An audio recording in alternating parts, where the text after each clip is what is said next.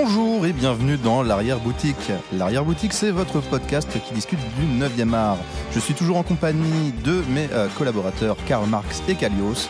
Aujourd'hui, le thème, c'est le DC Black Label est-il le nouveau Vertigo? On va se poser cette question après l'arrêt de ce grand label Vertigo dirigé par Karen Berger qui a été remplacé par le DC Black Label. Est-ce que le pari est réussi? Qu'en est-il? On va revenir un peu sur l'origine de ces deux labels, de la création de ces deux labels. Et on se retrouve bien sûr en fin d'émission pour une recommandation culturelle.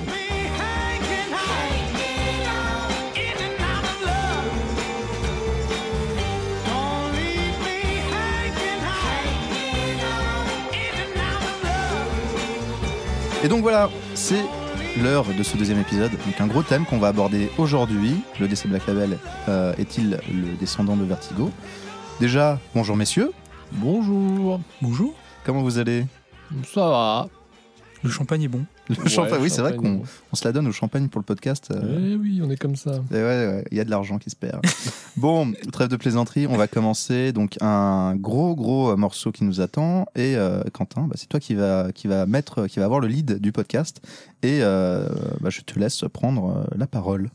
Oui, donc alors donc on a décidé bah, pour ce deuxième épisode de s'intéresser plus plus particulièrement au comic book américain et surtout un sujet que qu'on trouve intéressant, c'est de se de partir en fait sur le, le nouvel un des nouveaux imprints en fait qu'a lancé DC Comics, le DC le Black Label, euh, qui a un petit peu remplacé le label Vertigo euh, depuis quelques années. Et donc du coup bah on va faire un petit rappel un peu de qu'est-ce que c'est le label Vertigo. Et ben en fait le label Vertigo c'est un label que DC Comics a créé en 1993 et qui a été lancé par l'éditrice Karen Berger.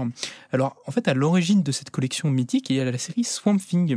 Euh, en effet, ce personnage de créature des marais, qui était le résultat de la rencontre entre le scientifique Alec Holland et des produits chimiques, créé par Len Wayne et Bernie Whiteson en 1971.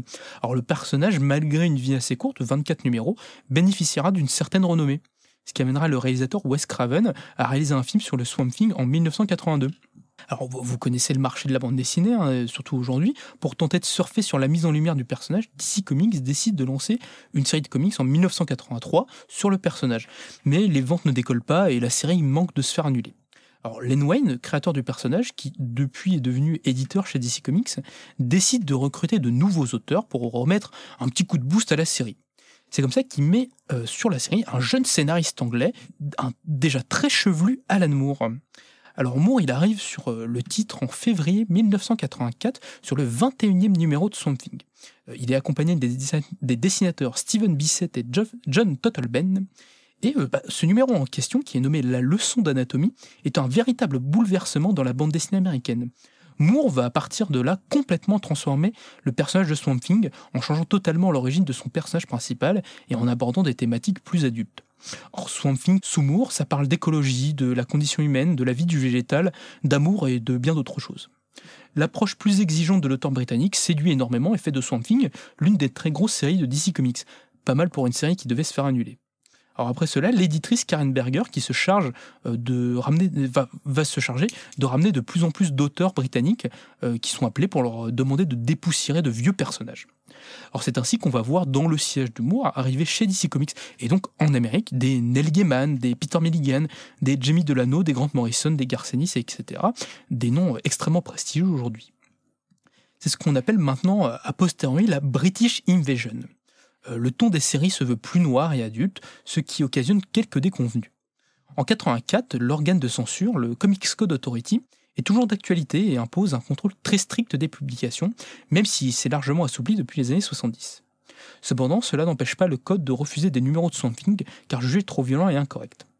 C'est après cela que Karen Berger, qui s'occupe de la série Swamp Thing, décide d'aller contre la censure et de publier la série sans l'aval du code, se coupant donc devant des points de vente de presse. Malgré cela, la série continue de se vendre et fait alors figure d'électrochoc CDC. Ces derniers, conscients que depuis l'arrivée de Moore et la prolifération d'auteurs britanniques, nombre de séries proposent des récits plus matures, en décalage avec la ligne classique des super-héros. Ils décident donc de créer un, un label spécial re- re- regroupant toutes ces séries. Ce label, c'est donc bien évidemment Vertigo qui ouvre ses portes, je vous le rappelle, en 1993. Pour rassembler donc les séries de Swamp Thing, qui n'est pas encore terminée, de Sandman, qui vient de se lancer, de la Doom Patrol, de Animal Man, de Chain, Shade, The Changing Man, c'est très compliqué à dire, et de Hellblazer. qui restera euh, l'une des publications euh, mythiques du, label. Alors bien vite, la collection va accueillir d'autres d'autres séries, parfois complètement indépendantes de l'univers de DC Comics et appartenant en partie à leurs créateurs. On peut revenir euh, sur les plus connus, comme euh, Y le dernier homme, qui a connu une adaptation il y a peu, euh, Fable, Preacher, euh, 100 Bullet, Skype, Les Invisibles, Sweeptooth, il y en a pas mal. Enfin, il y en a pas mal d'autres. Cependant, au fil des ans et de la prolifération de nouvelles propositions plus avantageuses pour les auteurs sur le marché de la bande dessinée américaine, notamment euh, Image Comics, euh, sans le le label Vertigo s'est vu euh, décroître. Alors, il s'est passé beaucoup de choses entre temps, mais euh, nous, on va revenir après, en 2018, quand DC Comics tente le tout pour le tout avec une relance massive de Vertigo. Euh, L'éditeur a deux lettres, mais les petits plats dans les grands, avec la convocation de Neil Gaiman, qui chapeautre quatre nouveaux spin-offs de Sandman. Le symbole est assez fort car, au-delà d'être l'un des titres de lancement du label, l'univers de Sandman avait déjà alimenté le label en petits chefs-d'œuvre comme la série Lucifer et euh, Book of Magic. En plus de cela, euh, en- plus du retour du dieu des rêves, de nouvelles séries indépendantes sont mises en branle. Cependant, malgré tous ces efforts, la proposition ne prend pas véritablement, et euh, à cela des polémiques euh, sur la censure du titre Second Son de Mark Russell, qui se retrouvera, euh, du coup, qui passera de Vertigo à, Aoi Comics, une, petite succursale indépendante, et l'arrêt de la série Borderton après la révélation du harcèlement sexuel perpétré par le scénariste Eric Esquivel. Vertigo est donc dans la panade. C'est cet événement qui va, enfin, ces événements qui vont amener à l'arrêt de l'imprint en 2019. Euh, donc du coup, en fait, après euh, ce, donc euh, Vertigo a donc été un label et une proposition euh, euh, très forte. Qu'est-ce qu'il y a? Ouais. Non, c'est pas très forte pour DC Comics et elle a compté sur beaucoup de points. Et du coup, bah, j'aurais voulu vous demander, messieurs, pour vous, qu'est-ce que, ça représente quoi Vertigo en fait? Avant de s'intéresser, est-ce que le Black Label est le successeur de Vertigo? J'aurais voulu savoir, vous, qu'est-ce que quand je vous dis Vertigo, qu'est-ce que ça vous évoque? Euh, forcément un renouveau de la bande dessinée américaine. Euh, une un- forme, oui, de, de, de, de capsule euh, dans laquelle euh, des créateurs fous comme, euh, comme Alan Moore, comme Grant Morrison et, d'autres par la suite vont pouvoir vraiment s'exprimer et faire exploser leur talent vraiment à l'abri, on va dire presque, j'ai envie de dire, des, des créations de commandes, si je puis dire, que, que produire DC Comics à l'époque, quoi. Vraiment, et c'était vraiment, bah oui, c'était comme tu l'avais dit dans ton récapitulatif, c'est vraiment un électrochoc dans le monde de la bande dessinée américaine, et ça a totalement changé, chamboulé le visage de la bande dessinée américaine, et ça, voilà, on a, ça a permis d'avoir une approche beaucoup plus, beaucoup plus mature, et euh, même tout simplement beaucoup plus créative. Quand on était vraiment quand tu vois un truc comme Sandman comme le Swamp Thing d'Alan Moore etc euh, c'était totalement euh, dingue que ce soit thématiquement ou même dans la folie euh, graphique évidemment euh, formelle et euh, dans tout l'univers euh, dans toute la ouais, tout l'univers oui effectivement euh, narratif euh, effectivement c'était totalement fou voilà donc c'était vraiment quelque chose voilà pour moi c'est Vertigo c'est une date, évidemment, une révolution dans la bande dessinée américaine, tout simplement. C'est ça, c'est pour, pour moi pareil, c'est vraiment, tu as, ce côté libérateur en fait euh, de, de, Vertigo, de proposer des, des nouvelles séries, et euh, notamment c'est là où tu as, je trouve, le génie euh, dans ce label de Karen Berger, qui, qui se ressent même aujourd'hui avec ce qu'elle fait euh, chez Dark Horse, c'est que c'est quelqu'un qui est euh, qui, qui n'a rien contre le super-héros, mais qui n'apprécie pas particulièrement le super-héros. Elle a toujours dit que elle, le super-héros, c'était c'était son travail. Euh, quand elle a édité, quand mais quand elle éditait des séries, comme à, à l'époque c'était la Légion des super-héros, c'est voilà, pour moi ça c'est le comics de super-héros par excellence, il n'y a rien de plus basique, mais je le vois pas comme ça. Quand je l'édite, moi je le vois plus comme de la science-fiction et du space opéra. Mais c'est les, c'est les récits fantastiques, c'est les récits d'horreur qui moi me parlent, c'est ça que j'ai envie d'éditer, donc euh, c'est pas pour rien que c'est c'est elle qui est euh, à la tête de Vertigo. Et c'est on ressent en fait ce, ce- cette chose de voilà c'est pas c'est pas du super héros ça va beaucoup plus loin. Ça peut on peut réutiliser des thématiques mais on, on va essayer de pousser ça presque à, à l'extrême au final avec Mhm. euh, avec des séries comme euh, comme euh, bah, Swamp Thing et Hellblazer qui sont vachement plus vachement plus dark. hein. C'est un label qui se veut dark, qui se veut mature, à un, moment où bah, les premiers lecteurs de, de, super-héros commençaient déjà à vieillir et avaient besoin aussi d'un renouveau. Je pense que c'est arrivé surtout à la bonne époque, Vertigo. Mm. Mais surtout, est-ce que aussi ça n'a pas amené un autre public en fait aux comics? Parce que me semble-t-il que, alors je ne suis pas allé revérifier les, les chiffres, mais que notamment, euh, apparemment, Sandman avait un public très féminin. Ah oui, non, mais clairement, ça c'est sûr que. ce qui n'était euh, pas, ce qui était pas forcément évident non. à l'époque. À l'époque, c'était pas du tout évident. Enfin, à cette époque-là en tout cas. Enfin, de- des retours qu'on en a et tout, euh, ça avait vraiment pas l'air d'être évident du tout d'être une lectrice de comics à l'époque. Euh, Aujourd'hui, c'est, on va dire, un peu plus simple, mais ça allait pas toujours. Quand on voit le, le, le public, euh, la, la- la niche de, des, des lecteurs qui sont un peu, un peu comment, comment dire Réac? Réac, ouais, on pourrait dire ça, on pourrait dire Réac. Euh, mais oui, Vertigo, c'est sûr que ça a permis la- l'arrivée d'un tout autre public avec vraiment des, des- des thèmes très divers et très variés. Parce qu'au final, le super-héros, euh, euh, même si on- ici on aime tous plus ou moins le super-héros à des niveaux peut-être différents, mais on aime tous un peu le super-héros, mais il faut avouer que le super-héros, c'est... Je vois ton regard. Ouais, un petit peu, un petit un peu, il y a des trucs que t'aimes Oui, bien. oui, bien sûr. Mais le super-héros, surtout à cette époque, bah, il n'y a pas trop de différence entre toutes les séries de super-héros. Ça se ressemble tous un peu. Mhm. Même s'il y a des trucs très différents. Bon, euh, Batman et Superman, allez pas me faire dire ce que je n'ai pas dit. C'était pas exactement la même chose. Mais euh, Vertigo, ça a vraiment euh, ramené un souffle nouveau. Mm. Mais surtout aussi, moi j'aurais voulu vous, vous lancer là- là-dessus sur autre chose. Vertigo, du coup, ça ouvre en 93. Du coup, comme, euh, enfin comme comme je l'ai résumé tout à l'heure, c'est un petit peu euh, l'aboutissement parce que en fait les séries, les premières séries de Vertigo existaient déjà avant euh, Vertigo. Donc c'est pas forcément le label qui a amené ça, Mhm. mais euh, mais du coup c'est du, du coup la Vertigo en fait ça se lance dans les années 90. Et souvent, ce que représentent les séries auxquelles on pense pour Vertigo, que ce soit Sandman, que ce soit Preacher, bah, ça ressemble pas forcément à du Rob Liefeld. Quoi. Attends, Ce- attends, tu veux dire que Vertigo, c'est pas eux qui éditaient euh, Onslaught et Heroes Reborn? bah, c'est ce que j'allais dire parce que C'est étonnant ça. c'est ce que j'allais dire parce que du coup euh, le Vertigo c'est 93, Onslaught c'est 95.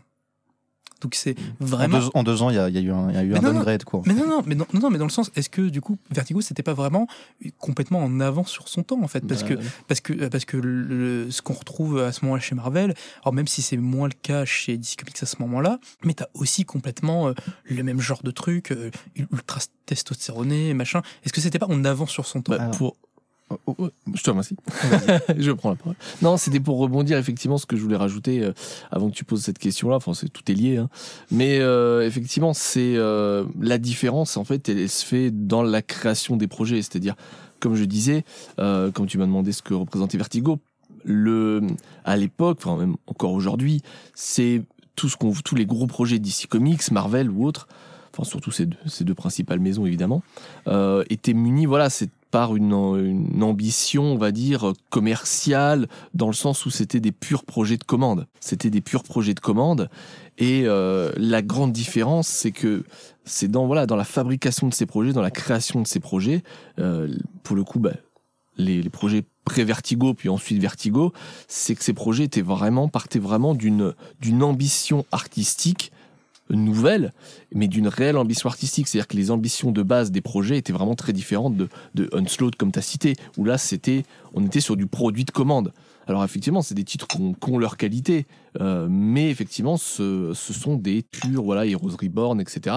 Ce sont des purs produits de commande, euh, commandés pour le coup par la maison, euh, la maison Marvel. Et voilà, mais ça pouvait être aussi le cas de, de gros titres, de gros crossovers chez DC. Vraiment, les titres Vertigo, voilà, je pense vraiment, en tout cas, c'est vraiment ce que je ressens, c'est ces productions-là partaient vraiment avant tout d'ambition artistique, au-delà même du génie après des auteurs ou des artistes qui ont pu travailler dessus. C'est vraiment l'ambition de départ pour moi qui diffère totalement de toutes les d'autres productions. C'est vraiment la base, c'est avant tout de créer quelque chose. Voilà, il y a une réelle ambition, une ambition artistique extrêmement forte, euh, une envie de créer voilà un contenu euh, mature et plus créatif que ce qu'on avait l'habitude de voir à l'époque. Après, moi, je trouve qu'il y a aussi un truc, c'est que ça sort pas de nulle part, mine de rien, Vertigo, parce que, euh, bah, comme tu le disais, Quentin, euh, il y a eu la British Invasion, et que, en fait, il y a beaucoup de choses chez euh, Vertigo qui sont tout simplement des, des, des choses qu'on voyait déjà Ah oui, avant, chez, sûr. par exemple, chez nos amis anglais de 2000 AD. 2000 AD, absolument. Clairement, Ah, en fait, moi, je trouve que c'est- moi, je trouve que c'est un petit peu différent, mais mais, peu mais, mais- mais dans, mais dans l'esprit, oui, je vois ce que tu veux dire. bah, c'est pas, pas stricto sensu la même chose, mais tu vois quand même que Vertigo, c'est pas aussi punk, évidemment, c'est Mm. pas aussi radical que était 2000 AD. C'est ça. Mais Après, il y a des même artistes qui idées. viennent de 2000 Bien AD. sûr, bien sûr. Il y a, il y a Ouais, des idées. euh, voilà. Tous quasiment, au final. Mais surtout que, en fait, je pense que Vertigo, c'est arrivé à un moment charnière où, bah, du coup, bah, il y a eu la British Invasion. Donc, beaucoup d'artistes euh, qui venaient de 2000 AD sont arrivés avec un, avec, euh, du coup, ce, ce, côté comic stream punk, qui ont dû s'adapter à un autre monde qui était, bah, le monde des États-Unis. Le, le public américain et le public anglais sont pas exactement les mêmes. Et du coup, ils ont, ils ont apporté leurs pattes, mais en- avec des nouveaux codes qu'ils ont réussi à créer. Et c'est aussi, bah, parce que, comme tu disais, Swamp Thing, ça existait déjà avant. Enfin, Les Moore autres, avait. les, autres aussi, hein, après. Swamp Thing et Blazer. Ouais. Mais non, mais après, les autres, je dis. euh, Sandman, sans- ça avait sans- été lancé sans- sur, euh, en- sur Vertigo ou ça avait été ramené Non, non, non, toutes les, toutes les séries existaient déjà. euh, et elles ont été, mais elles avaient, euh, je crois que Sandman, il devait y avoir même pas une dizaine d'épisodes, un truc comme ça. euh, mais C'était lancé fin des années 80. hein. ouais, c'est ça. C'est pas non 88, 89, Sandman, quelque chose comme ça. euh, Je- J'ai un trou là, mais, euh, c'est, mais, mais oui. Enfin, en fait, toutes C'est les. c'est là que je sens que le fait que je n'ai pas lu Sandman, ça va me, ça va me, Oui. me peser. Non, non, mais et aussi peut-être qu'il y a un, ce qui est intéressant euh, là-dessus aussi. Évite, s'il te plaît, de toucher ton micro. Oui, parce pardon. que ça se- ça s'entend Ça beaucoup, s'entend malheureusement. pas. Oh, D'accord, pardon. Euh, non, non, mais euh, Il fait des choses à son micro. Non, non, mais com- complètement. Mais aussi, ce qui est peut-être aussi intéressant, c'est de voir aussi le. Est-ce que Vertigo, c'est pas aussi le, la conséquence d'un changement aussi dans la manière de lire du comic book? Parce que euh, jusqu'à présent, en fait, donc les comics. Non, mais les comic books, en fait, à plus ou moins, on peut dire que c'est né dans les avec, avec Superman dans les années euh, dans les années 30, de fin des années 30, début des années 40, et que c'était à la base majoritairement publié en fait euh, et distribué dans les organes de presse en fait c'était avec les journaux les trucs comme ça La destination des enfants, surtout. Oui, destination des enfants aussi C'est pour ça que le Comics Code, euh, Comics Code Authority est apparu. C'était pour protéger nos petites euh, têtes blondes, Absolument. chéries. Et parce qu'après, il y a eu un changement drastique dans les années 80, parce que dans les années 80, il y a eu les premières ouvertures de comic shop. Donc, C'est vrai. donc du coup, tu avais les, les... Bah, Vertigo, c'était même ça. hein. C'était le, le- le but quand le, Mm. quand le label avait été lancé. C'est, ils, ils disaient, nous, on n'en a rien à foutre du comics. C'est pour ça qu'on, qu'ils ont, qu'ils ont pas dit, bon, on va peut-être remettre le comics pod. Ils en avaient rien à, rien à faire à l'époque. Ils ont dit, nous, ce qui nous intéresse, c'est les comic shops. C'est là où on veut que les trucs ça se vendent. On, nos, nos lecteurs qu'on va toucher sont là-bas. Non mais oui, non mais surtout du coup, ça crée en fait un espace unique en fait dans lequel tu peux aller trouver ces trucs-là, et que en fait quelque part, tu peux te permettre, enfin en tant qu'auteur, tu peux te permettre d'être un petit peu plus euh, exigeant dans ce que tu vas faire, parce que tu sais aussi que tu vas écrire pour des gens qui vont venir chercher ça en fait quelque part. Ah oui, c'est, clair que là, le, le public, euh, c'était, bah, c'était pas du tout le même public que, que visait Marvel avec Heroes Reborn.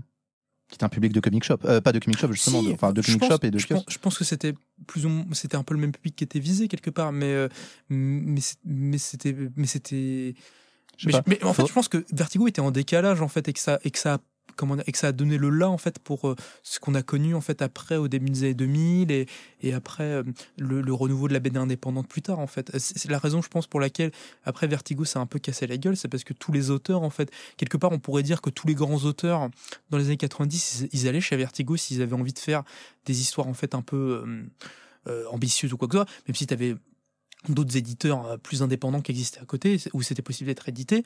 Mais donc aujourd'hui c'est un peu ceux-là qu'on reti- c'est en, tout cas les grands qui sont passés par Vertigo c'est un peu ce qu'on retient pour cette époque là et que après bah, quand tu as eu les Dark Horse qui sont ouverts quand tu as eu ces trucs là quand tu as eu Image Comics et tout ça bah les gars ils sont euh, quelque part en fait Vertigo s'est fait voler euh, et les, les, les autres éditeurs avaient plus de ils, avaient plus de gages sur les droits et du coup ils sont. C'était là où Vertigo en fait a pas pu euh, pas pu donner le, le- le change quand Image, Dark Horse et tout ont commencé vraiment à exploser.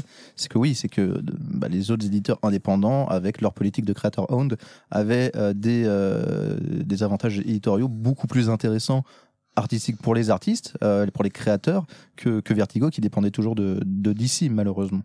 Karl. Marx. Non. Quelque chose à dire? Non, mais absolument, je vous rejoins, je vous rejoins totalement, euh, vraiment sur, euh, sur tout ce que tout cet univers de Vertigo et toutes ces ambitions artistiques folles, comme j'ai déjà dit. Mhm. C'est vraiment une révolution. non mais voilà du coup bon on va peut-être on, on du coup pas plus s'apesantir Ce qui est marrant, c'est que du coup, c'est une révolution, mais il n'y a jamais eu de comics chez Vertigo sur Che Guevara. C'est ça que ça c'est dommage. C'est dommage quand même. Ah là là. Soon. Bah, mais il y en a eu. euh, Soon. mais- Soon dans Bah, le Black Label. Dans le Black Label. Mais il y en a eu sur euh, Oncle Sam. C'est vrai qu'il y avait un comics, parce que t'as euh, eu il y avait le- un comics Oncle Sam. T'as eu le Oncle Sam de l'Extra. Bon, qui, était, qui, qui se passe dans l'univers d'ici quelque part, mais c'est. Oui, je peux. Après, je, je, C'est sur- je sais que ça existe. Après, je me sur suis pas forcément. Euh, non, mais, non, mais du coup, alors peut-être euh, avant de, de passer directement au Black Label, messieurs, euh, si, je, si je vous demandais euh, votre titre Vertigo préféré, quel serait-il? Ah oui, direct, tu commences comme ça. bah, Qu'on fait une petite transition. Euh, bah, euh, à titre personnel, je suis très très très très loin d'avoir tout lu. Hein. Pareil. Tout à fait honnête. Il y a beaucoup de séries que j'ai débutées, euh, que j'ai pas encore terminées. Il faudrait que je continue. Euh, honnêtement, euh, ce que j'avais lu, j'avais beaucoup aimé euh, Transmétropolitane.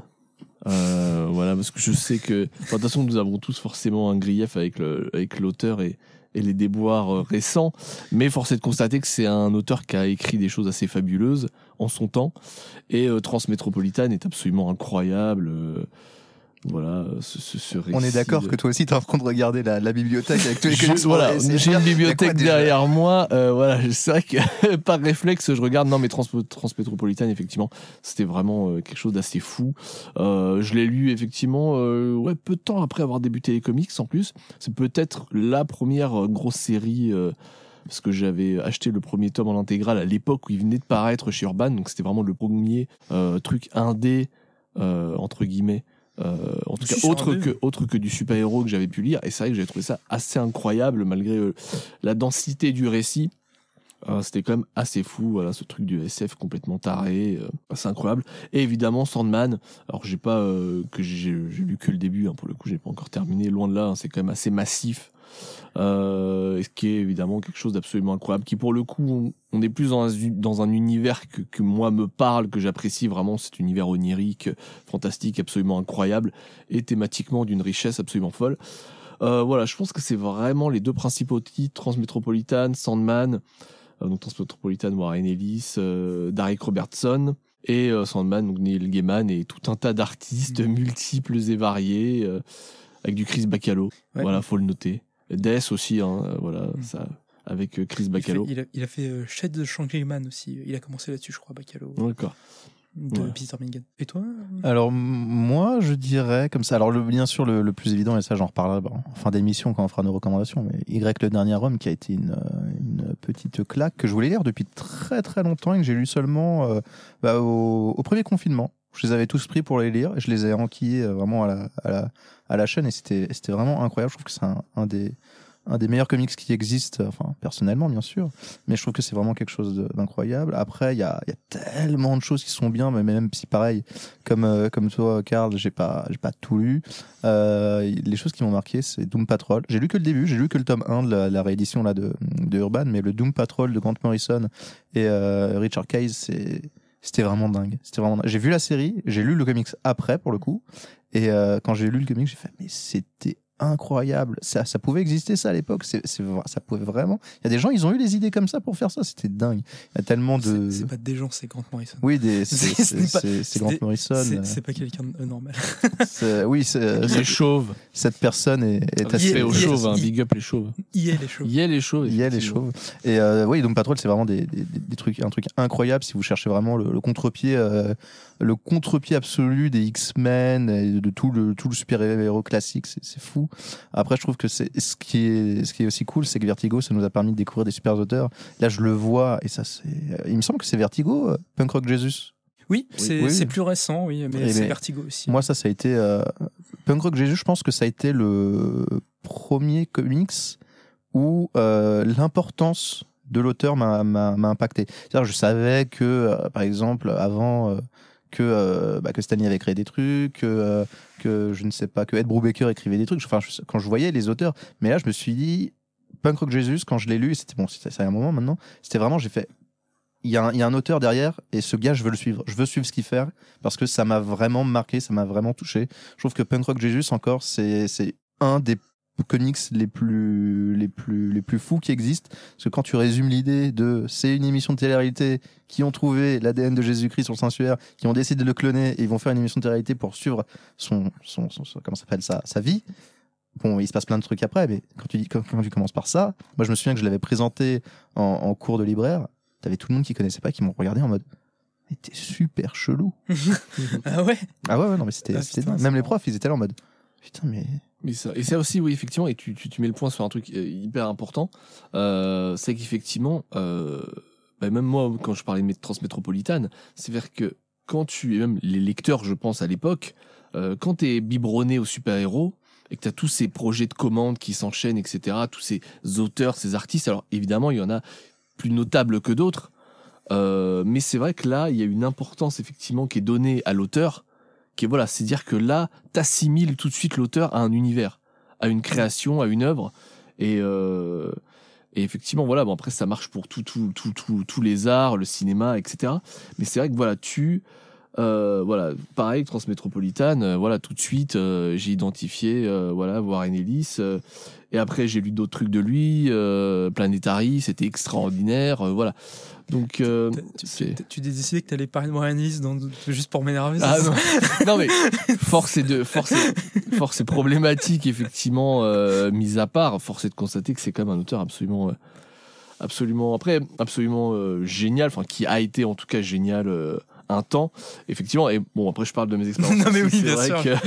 c'est vrai je que je plaisante. euh, voilà ouais c'est vrai que j'ai débuté Vertigo avec Transmétropolitane mais voilà ouais c'est vraiment ça c'est vraiment important c'est l'auteur vraiment euh, est mis au centre vraiment euh, du débat n'est-ce pas?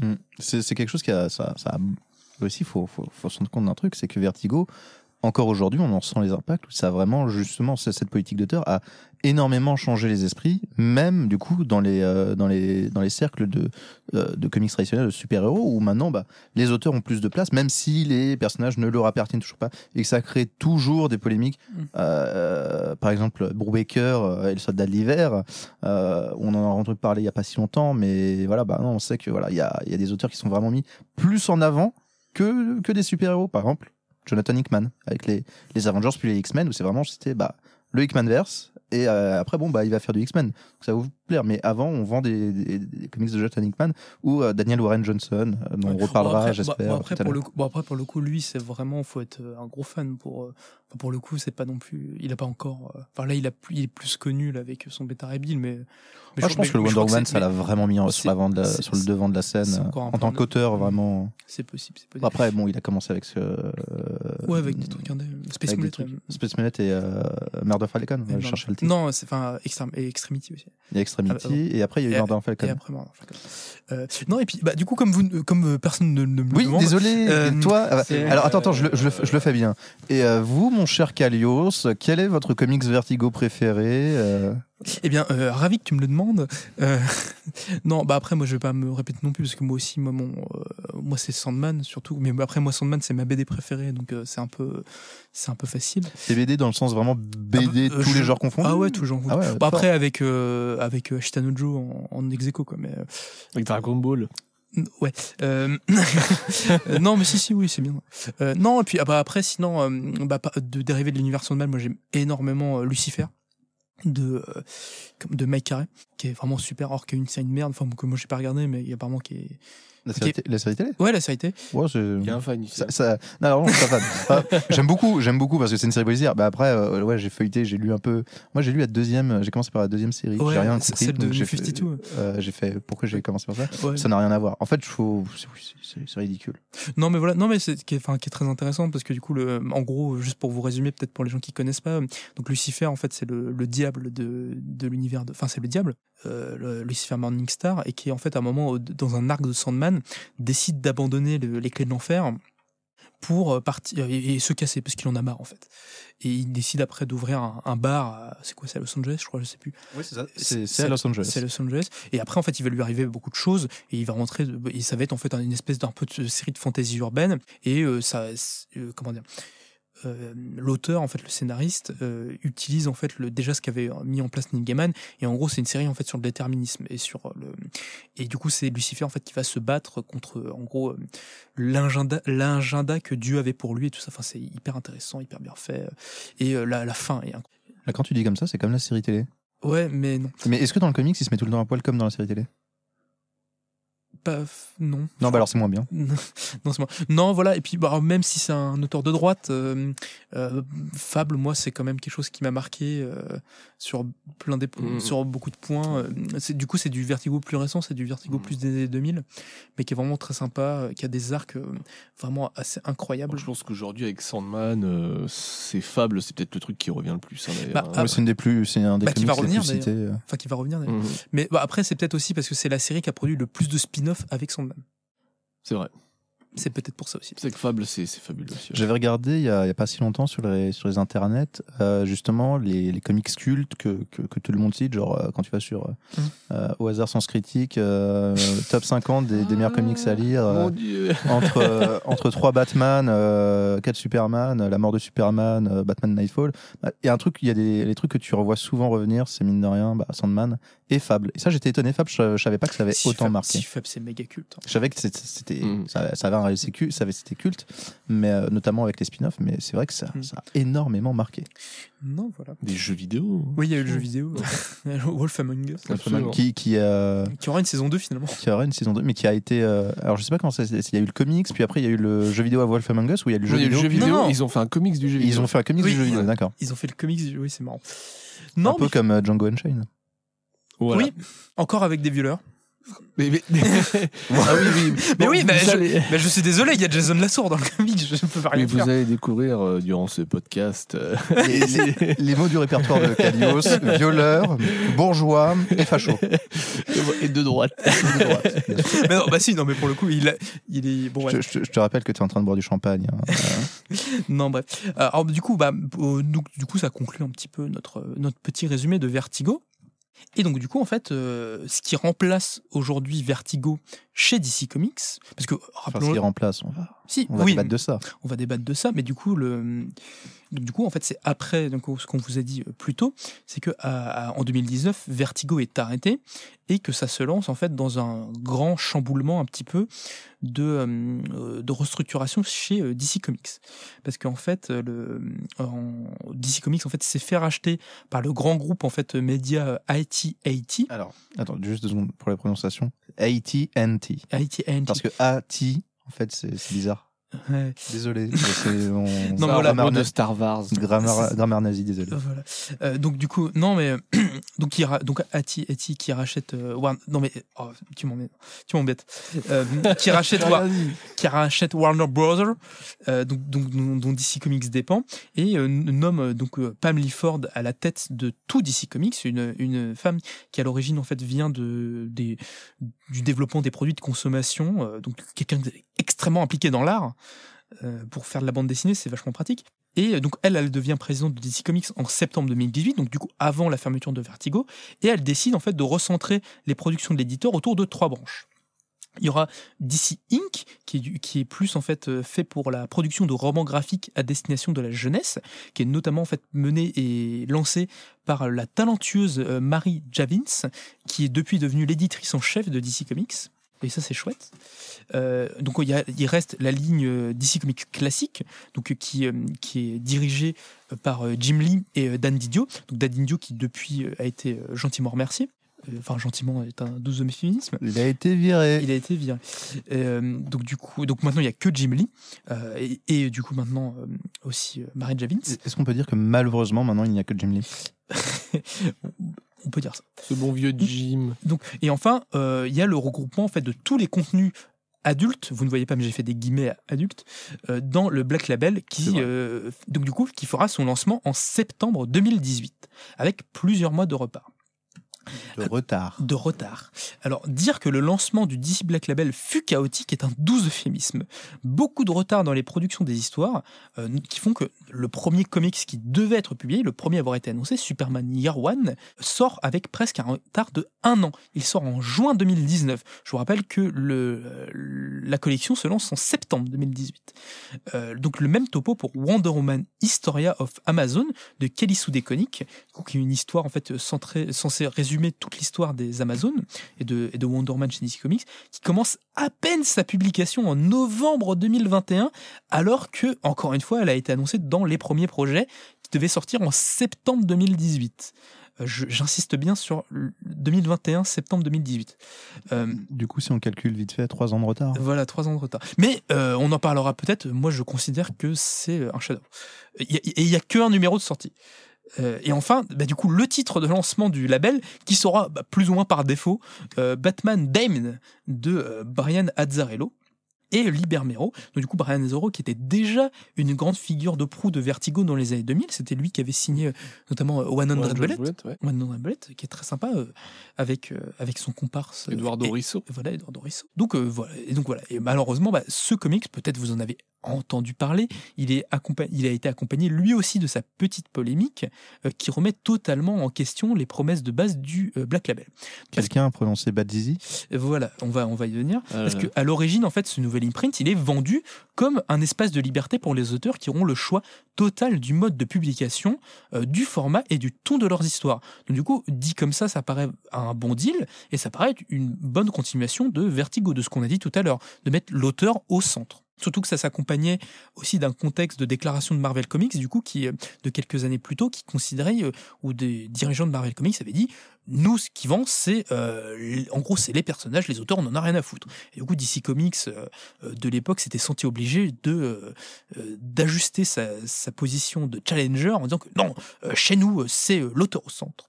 Du coup, ils avaient fait le DC Black Label et le triste, la triste époque euh, New Age of Heroes avec les nouveaux personnages. Je ne vous- je sais pas si vous vous en souvenez de ces trucs-là. Après euh, Batman Metal, non? Vous vous en souvenez pas? Ah, non. Vous vous souvenez pas? Ça me dit, ça me Bah, dit je me souviens de l'échec d'ICU.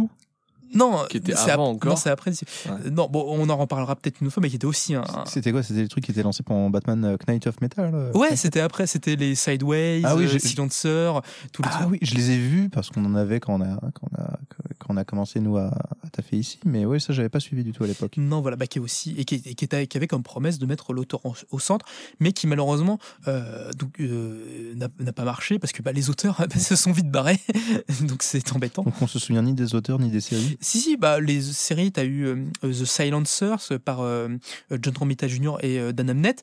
Euh, John Romita Jr. qui s'est barré au bout de trois numéros. MDR. Euh, Jim, euh, le, comment ça s'appelait déjà? C'était The Immortal, je crois. Immortal Oui, Ouais, Immortal même de Jim Lee. Jim Lee, oui. Et de euh, James Tynion Ford, il y a eu que deux numéros. Ah oui, oui, c'est d'accord, c'était cette Et, et, et, et- Jim Lee n'a même pas dessiné le premier numéro en entier. Enfin voilà, mais il y a eu plein de trucs comme Trop ça. occupé à dessiner des Batman euh, sur Twitch. Sans doute. Euh, mais qui dessine beaucoup mieux que ce qui rend euh, en planche. Donc euh, écoute, tant Ouais, mieux. donc voilà. Donc voilà, parce que à la sortie de Batman Dame, euh, à un moment on voit une scène qui laisse entrevoir le doux pénis de Batman et ça provoque une, Ah. une panique morale auprès des conservateurs américains et qui amène une censure de la part de DC Comics. Euh, et donc euh, et c'est embêtant pour un label qui était censé euh, être pour adultes et mettre l'auteur au centre. Est-ce que je peux mimer une, une mère de foyer qui voit ça euh, quand elle arrive chez son gamin C'était- pas très podcastique. euh, Au secours au secours. Un Bad Zizi que je ne saurais voir C'est ça. Et donc, après, hormis ce couac de départ, la machine Black Label va, euh, à partir de ça, fonctionner à plein régime, euh, aussi bien commercialement qu'en termes de critique. Et du coup, bah, ça va être notre premier arrêt. Et bah, du coup, bah, je vais vous demander, vous déjà, euh, le Black Label, qu'est-ce que vous en pensez comme ça, de, au débeauté Qu'est-ce que ça vous inspire aussi Bah, déjà, tout ce que tu as dit, euh, déjà, ça, ça se bouscule dans ma tête. Mhm. Il y a déjà Mais Il y, a- y a plein de trucs déjà. Euh, tout déjà cette affaire hein, un peu ridicule en fait du, du Badizi. Euh, en fait, pour le coup, euh, je vais y venir. Je vais émettre quelques critiques euh, sur le Black Label, mais c'est vrai que pour le coup, euh, cette histoire de censure, euh, elle est surtout, enfin, pour moi, c'est euh, parce que c'est vrai que dès qu'on a vu cette histoire de censure, les premiers trucs qui sont arrivés, c'est euh, oui, voilà, vous censurez euh, la créativité, euh, c'est censé être des récits plus matures, etc. Or, pour le coup, euh, je suis contre toute forme de censure, mais euh, pour le coup, montrer le pénis du Batman, je crois pas que ce soit quelque chose d'une maturité absolue, en fait, clairement, de la part de Brian Azzarello. Euh, surtout si vous avez lu Batman Damned, Ouais, pourquoi pas hein, pourquoi pas tu vois c'est après tout voilà c'est voilà c'est son c'est c'est son projet comme dirait l'autre euh, c'est euh, c'est son c'est son projet artistique et tout donc mais c'est vrai bon si vous avez lu Batman Dame voilà après moi j'ai quelques griefs euh, avec Brian Azzarello même si j'adore euh, sa Wonder Woman avec Steve Chung je trouve que c'est ce qui s'est fait de mieux sur Wonder Woman ça défonce après j'ai beaucoup Oh, plus ouais, de problèmes Voilà, tu, voilà, tu forces un peu quand non même. je pense pas, je pas, je pense Là, pas. tu forces. si vous avez jamais lu Wonder Woman disait ça ça pose des bases euh, mais voilà, euh, c'est c'est c'est qu'après il y a une problématique aussi par rapport à ça. Moi, je trouve que dans le récit en lui-même, bon, c'est- cet élément-là est pas forcément euh, indispensable, mais bon, Non, mais c'était un détail.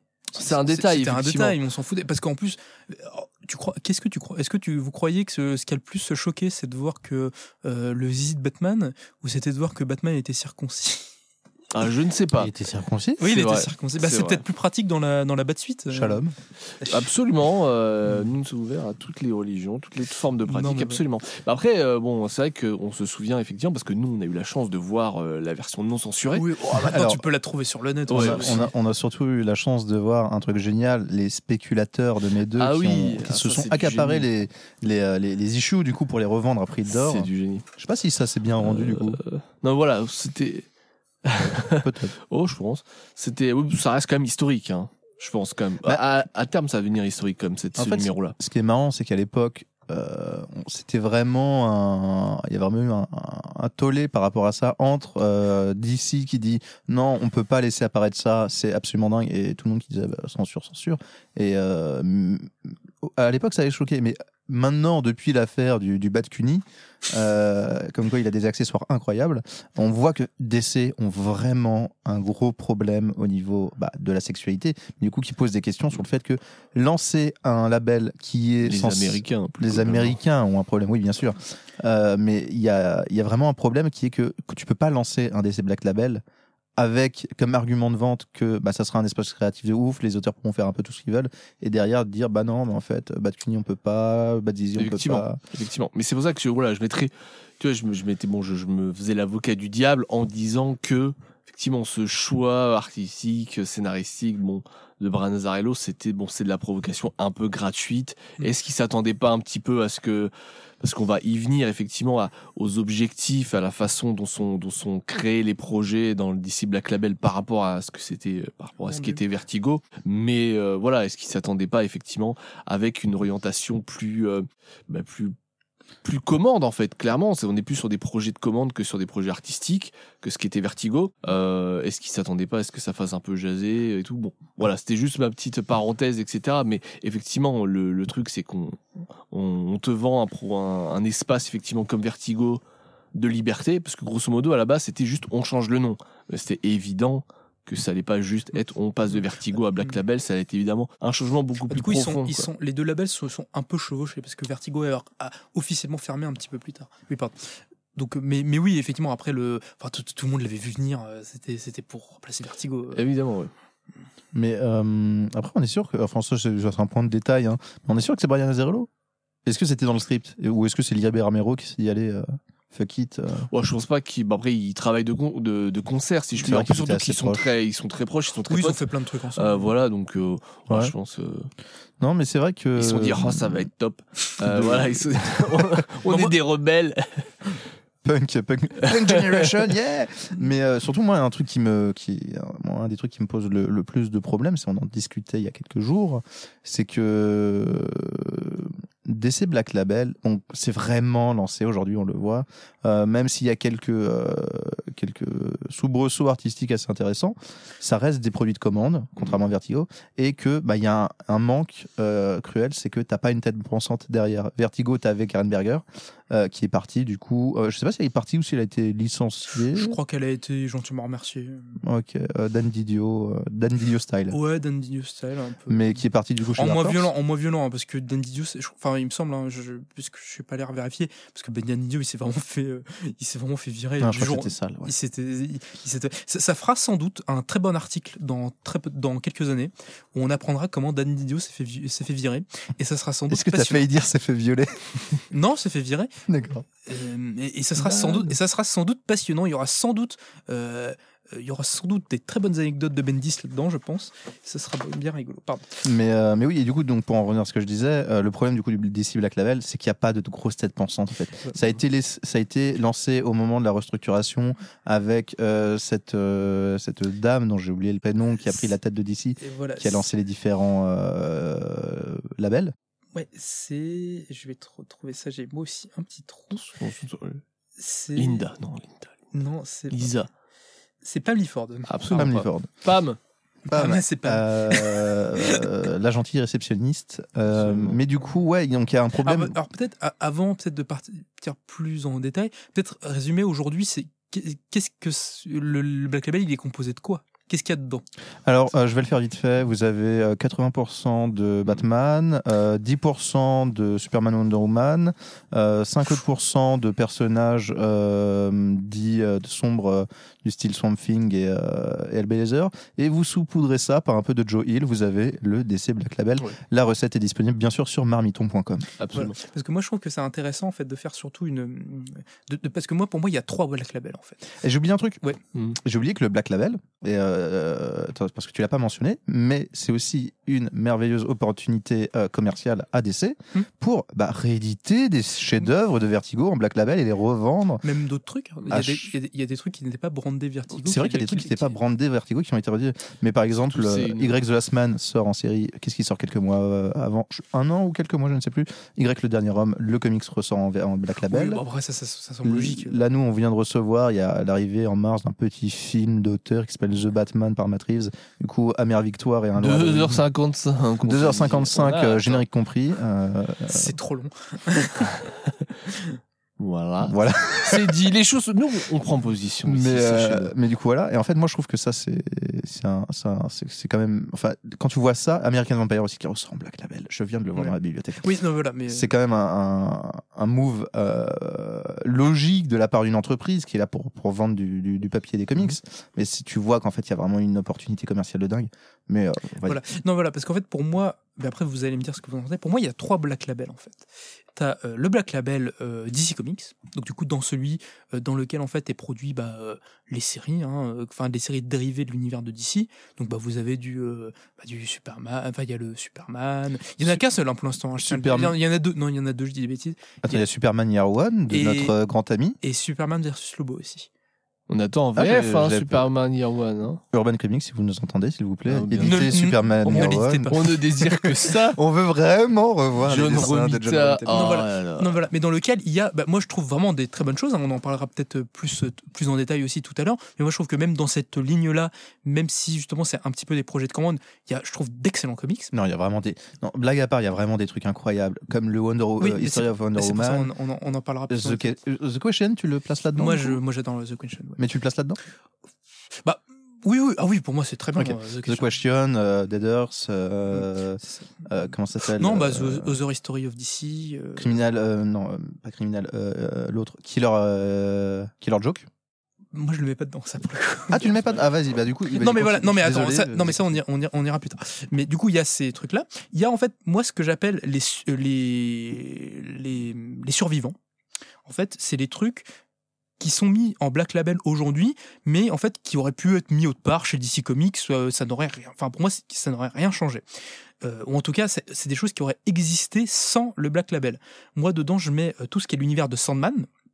Du coup, qui a été, du coup, qui, a été rapatrié de euh, donc le Sandman Universe, qui avait été relancé, rappelez-vous, en 2018, et qui a été rapatrié maintenant chez euh, chez Black Label. Donc du coup, il y a eu euh, notamment bah, les dernières séries The Dreaming de J.W. Wilson. Il y a eu la série Hellblazer de Simon Spurrier. Et il y aura prochainement la nouvelle série sur le Corinthien par James Newton qui a l'air très sympa. Donc du coup, il y a ça.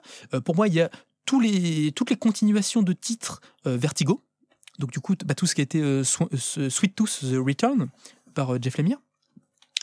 Tout ce qui a été suite de American Vampire. Ça, c'était des séries qui sont nées sous Vertigo. Donc du coup, ça semble logique qu'une fois qu'on leur donne une suite ou qu'on refait quelque chose, ça sorte dans le back label. Et il y a ensuite, pour moi, en fait, les séries qui auraient pu sortir chez le DC normal, mais qu'on a décidé de mettre sous Black Label parce que ça faisait plus prestigieux. Ou en tout cas que à vendre, c'est plus facile. Euh, je mets, pour moi, là-dedans, je mets euh, tout ce qui appartient au euh, Sean Murphy verse. euh, tout ce que Sean Murphy fait autour de Batman. Parce que pour moi, ça aurait pu sortir sans sortir dans le Black Label. Bah oui et non. Moi, je suis pas, je suis pas vraiment d'accord parce que pour le coup, le White Knight, c'est quelque chose qui est hors continuité. Mais White Knight est sorti, est sorti avant, est sorti chez DC Normal avant Oui. de sortir en Black Label. Mais le Black Label n'existait pas quand ça a commencé. Oui, c'est ça. Mais moi, pour, pour moi, pour le coup, c'est logique que ça a été rajouté au Black Oui. Label, puisque le Black Label, aussi, une des, euh, une des promesses qui était faite, c'est de pouvoir euh, lire des histoires qui étaient hors continuité, où tu n'avais pas besoin de lire 180. bon, Il n'y a jamais besoin de lire 180 numéros de Batman avant pour commencer Batman, mais bon, dans l'esprit des gens, c'est un peu. un- des fois, c'est compliqué, ce que je comprends. Mais euh, pour moi, ça, c'est- tu vois, c'est plutôt un rajout logique au Black Label. Oui, non mais, non mais je dis non mais pour moi c'est un rajout logique comme c'est logique de mettre Sandman euh, là-dedans. Mais ce que je veux dire c'est que pour moi en fait ça aurait existé sans le Black Label. Pour moi Sean Murphy aurait pu faire son Batman sans que le Black Label existe. Après, on peut en débattre, mais je pense que Black Label, c'était quelque chose d'obligatoire. Ouais. Et, et, et aussi moi là-dedans je rajoute tous les titres de Tom King en fait, tous les titres que les Batman, Catwoman. euh, Ouais, euh, bah, Batman Catwoman par exemple, ou euh, Strange Adventures, Rorschach, Human Target. Pour moi, ça aurait pu exister sans le Black Label parce que les séries de Tom King en fait ont existé sans le Black Label. C'était Mister Miracle par exemple, ou pour moi, si tu lis euh, Strange Adventures en Rorschach, c'est pas plus ou moins mature que Mister Miracle. Après, euh, c'est délicat, ouais, d'en parler parce que Mister Miracle techniquement fait partie de l'univers d'ici. Mais Strange Adventures euh, et Human Target aussi. Human Target, ça fait partie de l'univers DC. Bien sûr que si, oui, Human Target c'est un personnage ici. Le vendeur qui apprend à vendre ses trucs, c'est génial. Non mais voilà. Mais Et, euh, euh, non non euh, et pour moi enfin, et voilà et pour moi ça aurait existé pour moi ça aurait- Tom King en fait de par son, son comment dire son aura euh, de par sa qualité d'écriture il aurait pu sortir peut-être moins facilement on sait on sait pas enfin, après comme on dit avec des scies on coupe du bois Euh, mais pour- enfin voilà pour moi c'est moi ce que je, je, je- je mettrais sous l'appellation des rapatriés parce que ça aurait pu être sans le Black Label mais juste on a mis ça là parce que bah euh, c'est logique que ça en sachant que du coup ils sont pas allés jusqu'à fond parce que euh, jusque j'arrive pas à faire une même phrase. Ils sont pas allés jusqu'au bout de leur idée. Voilà, j'y arrive. Euh, ils ont pas rajouté les, les terrains dans le DC Black Label. Ils ont laissé vraiment ça en vrai. mode roman graphique à côté. ouais bon, après t'as raison un peu abandonné hein. Bah il y a, Ouais, y a- ils ont un sorti tome bas. 3 de Batman qui sort. Ouais, mais ils ont sorti ça et puis. euh, Green Lantern, c'est pas ça récent ça n'a pas été annoncé, hein, le 3. hein. Non, mais le tome 1 et 2, c'est pas récent Ouais, ou- c'était il n'y a pas si longtemps, mais euh, tu- le tome 3, on le verra pas tout de suite. hein. Oui, non, mais ça c'est logique. Euh, Enfin, le, le Aquaman de, de, comment, de. Comment il s'appelle? De Francis Manapoul, euh, MDR. euh, tu vois. Mais bon, mais c'est pas grave. Mais ça arrive. Et, et enfin, après, juste pour terminer là-dessus, pour recenser ce qu'il y a dans le Black Label, il y a des projets indépendants dans le Black Label, quand même, des choses qui n'appartiennent pas au catalogue de DC Comics et qui n'étaient pas avant de quelque chose de Vertigo. On va découper ça en deux trucs aussi. Il y a, deux- un, décou- un découpage dans le découpage, attention. Euh, il y a en fait euh, le Hill House que tu évoquais tout à l'heure. Voilà, donc du coup, que, alors, euh, donc Joe Hill, qui est euh, un auteur à la base de romans et qui a fait du comics, notamment c'est lui qui a fait euh, Lock and Key et qui a signé un deal avec DC Comics pour avoir son propre label et où il y a eu quelques séries. Nous en France, on en a Et eu. ça continue? Oui Alors, et non, euh, oui et non, ça Il y a, il y a une, il y a Il y a- encore une série qui continue. Il y a encore une série qui continue. il y a, y une série, il y a une nouvelle série qui a, qui a été lancée. C'est enfin bon, c'est une suite. Voilà, mais il y a eu une suite. euh, Refrigerator Full of Heads, Ouais, c'est ça qui est, la suite, qui est la suite de Basket Basketful Full of Head. Heads. Donc voilà, en France, nous on en a eu deux qui étaient du coup bah, les seuls titres qui étaient les deux titres qui étaient scénarisés par Joe Hill. Ceux qui étaient scénarisés par d'autres scénaristes, on les a pas encore eu. Peut-être on les aura euh, à Halloween prochain. On sait Je pas. les ai pas lus, mais je crois que c'est pas très fameux. Enfin, c'est pas particulièrement fameux, fameux. Donc, je Oui. suis pas sûr qu'on les, Ouais, qu'on- les ait à un moment. Non, mais voilà. Donc, euh, donc euh, pour ceux qui peut-être ne voient pas, c'est euh, euh, donc Basket Full of Head et euh, c'est comment Plunge. C'est Plunge, ouais, le truc. Plunge, avec- le truc- Plunge, c'est vraiment très très cool. Ouais, le- le truc avec Euh, Timonen, Stuart. Timonen. Faut, faut lire ça. Si vous voulez un truc d'horreur sympa, vraiment, euh, Voilà. euh, lisez ça, mais lisez Infidèle. Voilà. Et du coup, euh, il y a deux titres indépendants, deux titres indépendants chez DC, chez DC Black Label. C'est pas mal. il, y a, pas ce titre-là. il y a le dernier des dieux, du coup, que toi t'aimes beaucoup. Ah oui, le dernier des dieux. Donc, Oh là je pourrais, je pourrais faire un podcast d'une heure trente euh, juste en parlant du dernier des Voilà, dieux. qui a été euh, lancé en octobre 2019. Et euh, Nice Out at the Lake, euh, du coup, la dernière, une des séries de James Tynion Ford, avec Alvaro Martinez Bueno, euh, qui est une excellente série aussi, que peut-être on vous parlera un autre jour, ou que vous entendrez un petit peu plus parler quand sa sortie arrivera plus longtemps, mais qui est une très très grande, enfin pour moi, une très très grande bande dessinée. Pas d'autres comics d'horreur justement euh, qui, qui ont été annoncés pour euh, le Black Label dans la, Euh, dans la, dans, Alors, dans la lignée de Nice euh, ont- House of the Lake euh, machin? euh, alors, ils ont leur autre truc, je crois, où ils ont fait un espèce de truc, genre c'est DC Horror, je crois, un truc comme ça, Oh. où genre c'est des trucs. Hein Où il y a eu, plus. où il y a eu, je crois, une adaptation en comics de Conjuring? de Conjuring. Mais bon, Ah, c'était en DC Horror, ça Ouais, c'était en Black Label? ouais, c'était en DC Horror. Mais DC Horror est dans le Black Label techniquement, tu vois. Mais bon, Alors vous- oui, vous comme par- il a, il a où c'est dans le Black Label? Voilà, mais du coup, bon, vous me pardonnerez de pas mettre ça parce que je trouve ça tellement anecdotique que c'est pas très intéressant.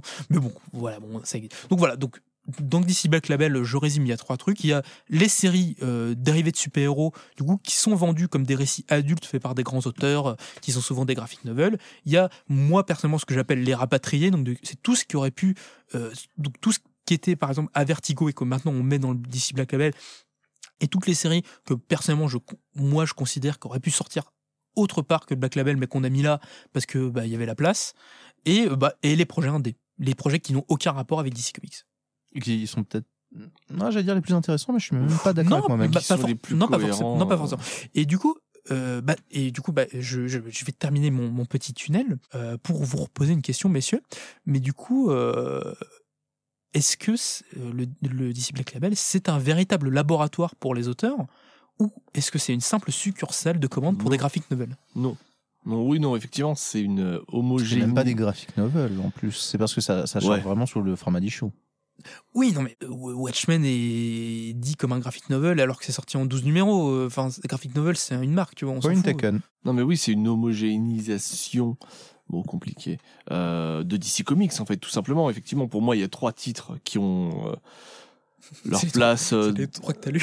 c'est les trois, non, c'est les trois que tu as cités, en fait, à la fin. Tout simplement, dans le label, dans le Black Label. Mm. C'est-à-dire que, euh, pour moi, tous tous les autres, en fait, c'est-à-dire que là, tu avais trois catégories, mais pour moi, il n'y a pas trois catégories. Enfin, tout ce que tu as cité, ça, ça aurait pu sortir euh, chez DC Comics classique, quoi. Pour moi, vraiment. Euh, Enfin, vraiment, hormis, effectivement, les, les, les productions de Joe Hill, qui sont vraiment intéressantes. Euh, après, je dis pas que les autres projets sont pas intéressants, hein, mais je dis en termes de, de, de cohérence, c'est-à-dire que Black Label, on va partir du principe que c'est un nouveau Vertigo.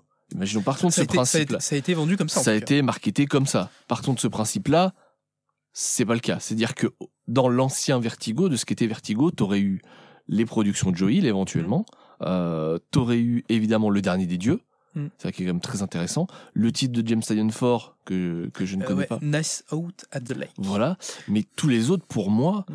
euh, ça pourrait sortir chez DC. voilà, t'as pas besoin de faire un label Mm. spécifique pour Après, ça. moi- quoi. moi, après, je, pour- je pour- je pourrais faire l'avocat du diable et te dire que techniquement, Sandman, Swamp Thing, Hellblazer, euh, Shade de Shang Man, techniquement, c'est dans l'univers après- d'ici, tout ça. Après, effectivement, voilà, effectivement, mais après, toutes les suites, Hmm. type Sandman Universe, des créations Vertigo, ou alors, après, évidemment, tout, tout- toutes les ressorties, les rééditions d'anciens titres Vertigo, voilà, tout ça, c'est dans le Black Label. Il n'y a pas de souci. Mais en termes de création, euh, de nouvelles créations, euh, pour moi, c'est il n'y a pas cette philosophie. En fait, clairement, on est sur du, on est sur du produit de commande, euh, avec des choses très Mm. intéressantes, évidemment, mais des choses qui pourraient sortir euh, chez DC Comics. Voilà. Enfin, on n'est pas dans l'esprit Vertigo de toute façon, clairement pas. Il n'y a pas Mm. cette créativité, cette originalité. Vertigo, quand tout à l'heure je parlais de sphère, oui, voilà, c'est vraiment. Euh, ça appartient à DC, mais c'est vraiment en parallèle de DC Comics, vraiment. Euh, c'est très différent.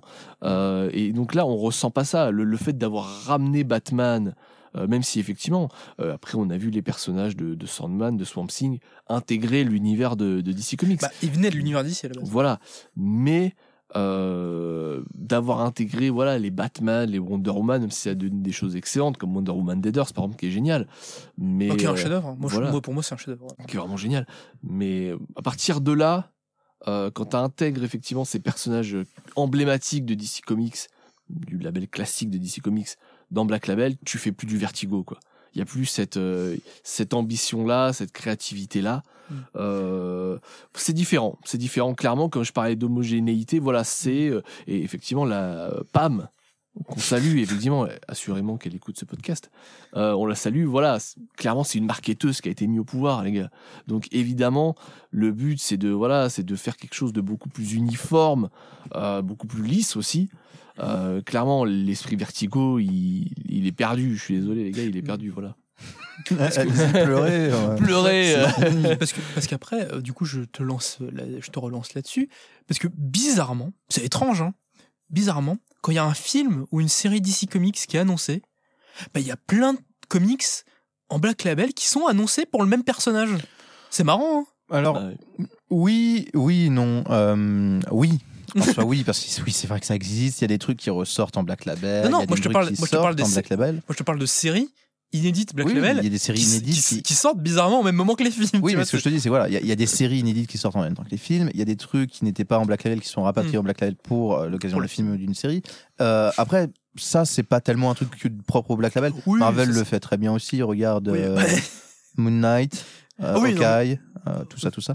Mais euh, j'en cite que deux parce que j'ai que deux idées en tête. Mais oui, en soi, après, c'est ça, ça rejoint du coup ce qu'on dit depuis le début que, que oui, le Black Label, bah, à cause de ce pro, de ce label euh, faussement artistique. Euh, sur lequel on peut débattre, mais bon, euh, qui est quand même avant tout un, un produit marketing. euh, bah, du coup, c'est c'est l'occasion de sortir des nouveautés comme Harley Quinn and the Bird of Prey quand t'as le film qui sort, euh, des trucs comme ça.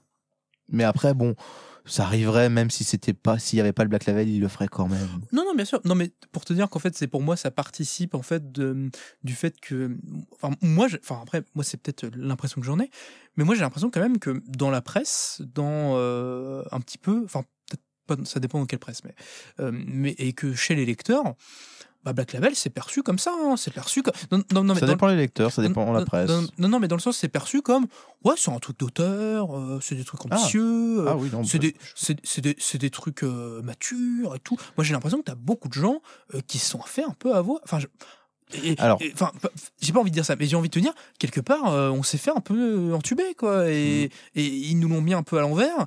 Et, et moi, j'ai l'impression que DC Comics est très bien conscient. Et qu'ils font pas, en fait, ils font plus semblant que ce soit un truc d'auteur dans leur com, moi je trouve, en Ah. ce- maintenant. Mais après, moi j'ai l'impression que de la manière encore dont c'est perçu, moi je trouve que j'ai l'impression que c'est quand même, ça reste un peu dans l'air de ce truc-là, quoi. Après, il y a un autre problème aussi qui est euh, un problème avec le, lequel DC a énormément de mal, c'est qu'ils ont des gros problèmes de, de direction. Et là, je parle même pas de quelqu'un qui gérerait le Black Label comme je l'évoquais tout à l'heure, je parle de vraiment de, de direction euh, générale. Où on a eu euh, Pam, j'ai déjà oublié son, son nom Pam. Lifford. Pam Lifford, qui a été, euh, qui est parti, qui a eu d'autres gens qui sont arrivés, puis d'autres Ah qui sont non, partis. non, non, non, merde, j'ai mal compris. Pam Lifford, c'est celle qui, est- qui dirige ici. Oui, Tu bah, parlais de elle est partie. Non, elle est là encore. Non. Si. Euh, c'est pas une nouvelle qui vient d'arriver justement? Non, alors tu confonds avec un autre truc qui a été annoncé hier. Mais non, non, non, c'est, non, non, elle, elle reste, hein, c'est une autre personne qui est partie. C'est qui qui est parti Je sais plus, mais c'était quelqu'un, on s'en fout. Oh, j'ai de la merde. C'est pas grave. Ça sera pas coupé. Mais euh, mais il y a quand même il y a enfin t'es sûr qu'elle est pas partie? Ah non, non, elle, elle est toujours là. T'as quelqu'un qui est parti, effectivement, mais c'était pas elle. parce que j'ai vu qu'il y avait un gars responsable enfin, un gars qui venait de l'e-sport no, Oui. joke Ah. euh, not joke un gars qui venait de l'e-sport qui arrivait qui, qui était chez DC et qui est parti pour euh, travailler avec euh, Kenny West. Ah, d'accord. C'est pas un camoulox.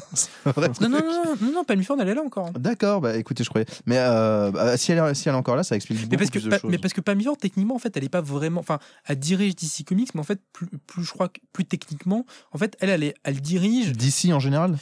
Ouais, non, non, oui, déjà, et en fait, elle, elle dirige le pôle dans lequel il y a DC, en fait. Donc, technique, en fait, techniquement, elle est, euh, elle est, genre, il y a, y a une boîte euh, chez euh, Warner et chez AT&T dans lequel t'as DC Comics et d'autres trucs, et elle, elle dirige la boîte. Et il y a DC et d'autres trucs avec. Après, je, techniquement, je saurais pas vous dire quoi d'autre, mais euh, parce que j'ai pas spécialement regardé non plus. Mais voilà. Ah Oui, parce que moi, ce que j'ai vu, voilà, je viens de retrouver l'article, c'est euh, DC Comics annonce Anne Dippies comme nouvelle directrice générale. Mais Ouais. effectivement, du coup, c'est pas la même chose. C'est pas la même chose. Mais du coup, oui, il y a un gros problème que ça soit une nana qui vient du, du, du market Mm. euh, et qui, qui pose beaucoup de problèmes où ça veut jouer sur le, sur le côté, euh, comment ça s'appelle, consumérisme, en fait, Mm. de, de la boîte. Euh, ce, que- ce qui était pas le, le truc de, de Vertigo, le, le, le maître mot de Vertigo. Oui. Bah, après, je pense qu'ils devaient se dire, quand même, les dirigeants de DC, quand ils ont lancé Vertigo, ils devaient se dire qu'ils allaient se faire de la moule avec, tu vois. Oui, oui, il y avait, il y a- il y avait, il y avait mais, euh, du, il y avait des grosses pépettes qui allaient arriver, mais parce, bon. que, parce que les mecs, ils ont vu euh, 80, 86 Watchmen, tu vois, genre, ils se sont dit, euh, bon, ça rapporte un peu d'argent. Euh, Je pense pas tant que ça. Je pense que Mhm. ça a été vraiment une- un, un truc un peu euh, unique qui est, qui est arrivé. Que Oui. tu vois, ils, ils auraient fait beaucoup plus de moula, euh, comme tu dis, ou de pépettes, de flouze, s'ils avaient fait, euh, je ne sais pas moi, euh, Superman. Euh, euh, Agent of Metropolis, euh, Metropolis Returns, sur le. Dark Knight Returns de Superman. Ça ira bien. Oh, Ouais, t'as vu, dans l'idée, je, Ouais. je le confierais à hum, John Romita Jr. Ah, Ah, oui. tu me connais Oh là tellement là bien. là. Bah, mais Les meilleurs artistes. les meilleurs artistes. Non, oui. Bah, après, tu vois, ça sera à regarder, mais moi, je pense que DC Comics est très content d'avoir Sandman encore chez eux. hein, Oui, ça bien évidemment. Ça, ça, ça, tout, tout ce qui leur apporte de l'argent et tout, avec la série Netflix qui arrive. Oui, notamment. Ouais, et puis, non, et puis Sandman, ils l'ont mis à toutes les sauces, hein, parce Oui, que t'as la série Oui. audio, euh, t'as euh, 40 000 tous les ans. La série audio, c'était d'ici, c'était pas de Neil Gaiman, c'est pas un truc de Neil Gaiman que Bah, lui avait Bah, arrivé. si- Bah si, mais me semble-t-il que c'est plus. Enfin, ça reste quand même. euh, Enfin, même si Neil Gaiman. Enfin, c'est un, Pose- c'est un truc qui appartient d'ici, donc Ouais. d'ici doit toucher des, doit toucher Mais- quelque chose dessus, voilà. mais, Non, mais enfin, voilà. touche quelque chose dessus. Voilà. Parce que Neil Gaiman, en fait, euh, a quand même eu l'intelligence d'avoir un, un putain de. hum, il a un, comment, un contrat en béton. Mm. euh, sur Sandman, mais techniquement Sandman ça appartient un petit peu à DC Comics, même si Oui. ça appartient en grande partie à- à- ça lui appartient en grande partie et que Je, je veux dire que l'idée d'amener ça en, Ouais. en roman audio, c'était Neil Gaiman qui avait apporté le ah truc. oui alors après je peut-être mais c'est peut-être les deux hein. Peut-être pas, je sais pas. Je... Non, mais je sais pas non plus. Mais, euh, mais oui, bah, c'est bien possible. Enfin, quand tu vois qu'il a fait ses trucs avec la BBC, là, avec Amazon. euh, Neil, pourquoi t'es parti avec Jeff? Pourquoi? Je sais pas. je sais pas. Ah Ah, le American Gods Oui, notamment. Ah d'accord, je j'avais pas, je comprenais pas. Non, mais aussi, il a Oui. signé, enfin, même si je dis pas de bêtises, il a signé un deal, en fait, avec, euh, pour euh, Amazon adapte euh, pas mal de ses bouquins et tout ça. Ah vrai, ça c'est ça c'est tout le monde qui signe des deals. hein. Euh, Mais je suis pourquoi, désolé. pourquoi, pourquoi Amazon, Neil? Pourquoi? des- bah, tu préférais que ce soit Netflix? Des op et des o, il y a eu Swamp Things. franchement, Hein, euh, franchement, franchement, ouais, je préférais que ça soit Netflix. Jeff, Jeff Lemire, il a dit qu'il était content hein, de vendre le truc à Netflix. Ah oui, bah, je- bah, j'en suis certain. Ah, on n'est pas déçus. Oh, ah. Bon après, ça lui a permis de faire Sweet of, Sweet of Returns, qui a l'air pas mal. J'ai pas lu, mais qui a l'air pas mal. Donc. euh. Non, bah. non, et puis alors, après, du coup, juste pour, euh, pour avancer aussi un, un petit peu, pour pas rester là-dessus 30 ans, mais parce que là, pour depuis tout à l'heure, on est quand même assez critique en fait vis-à-vis de, de Black Label.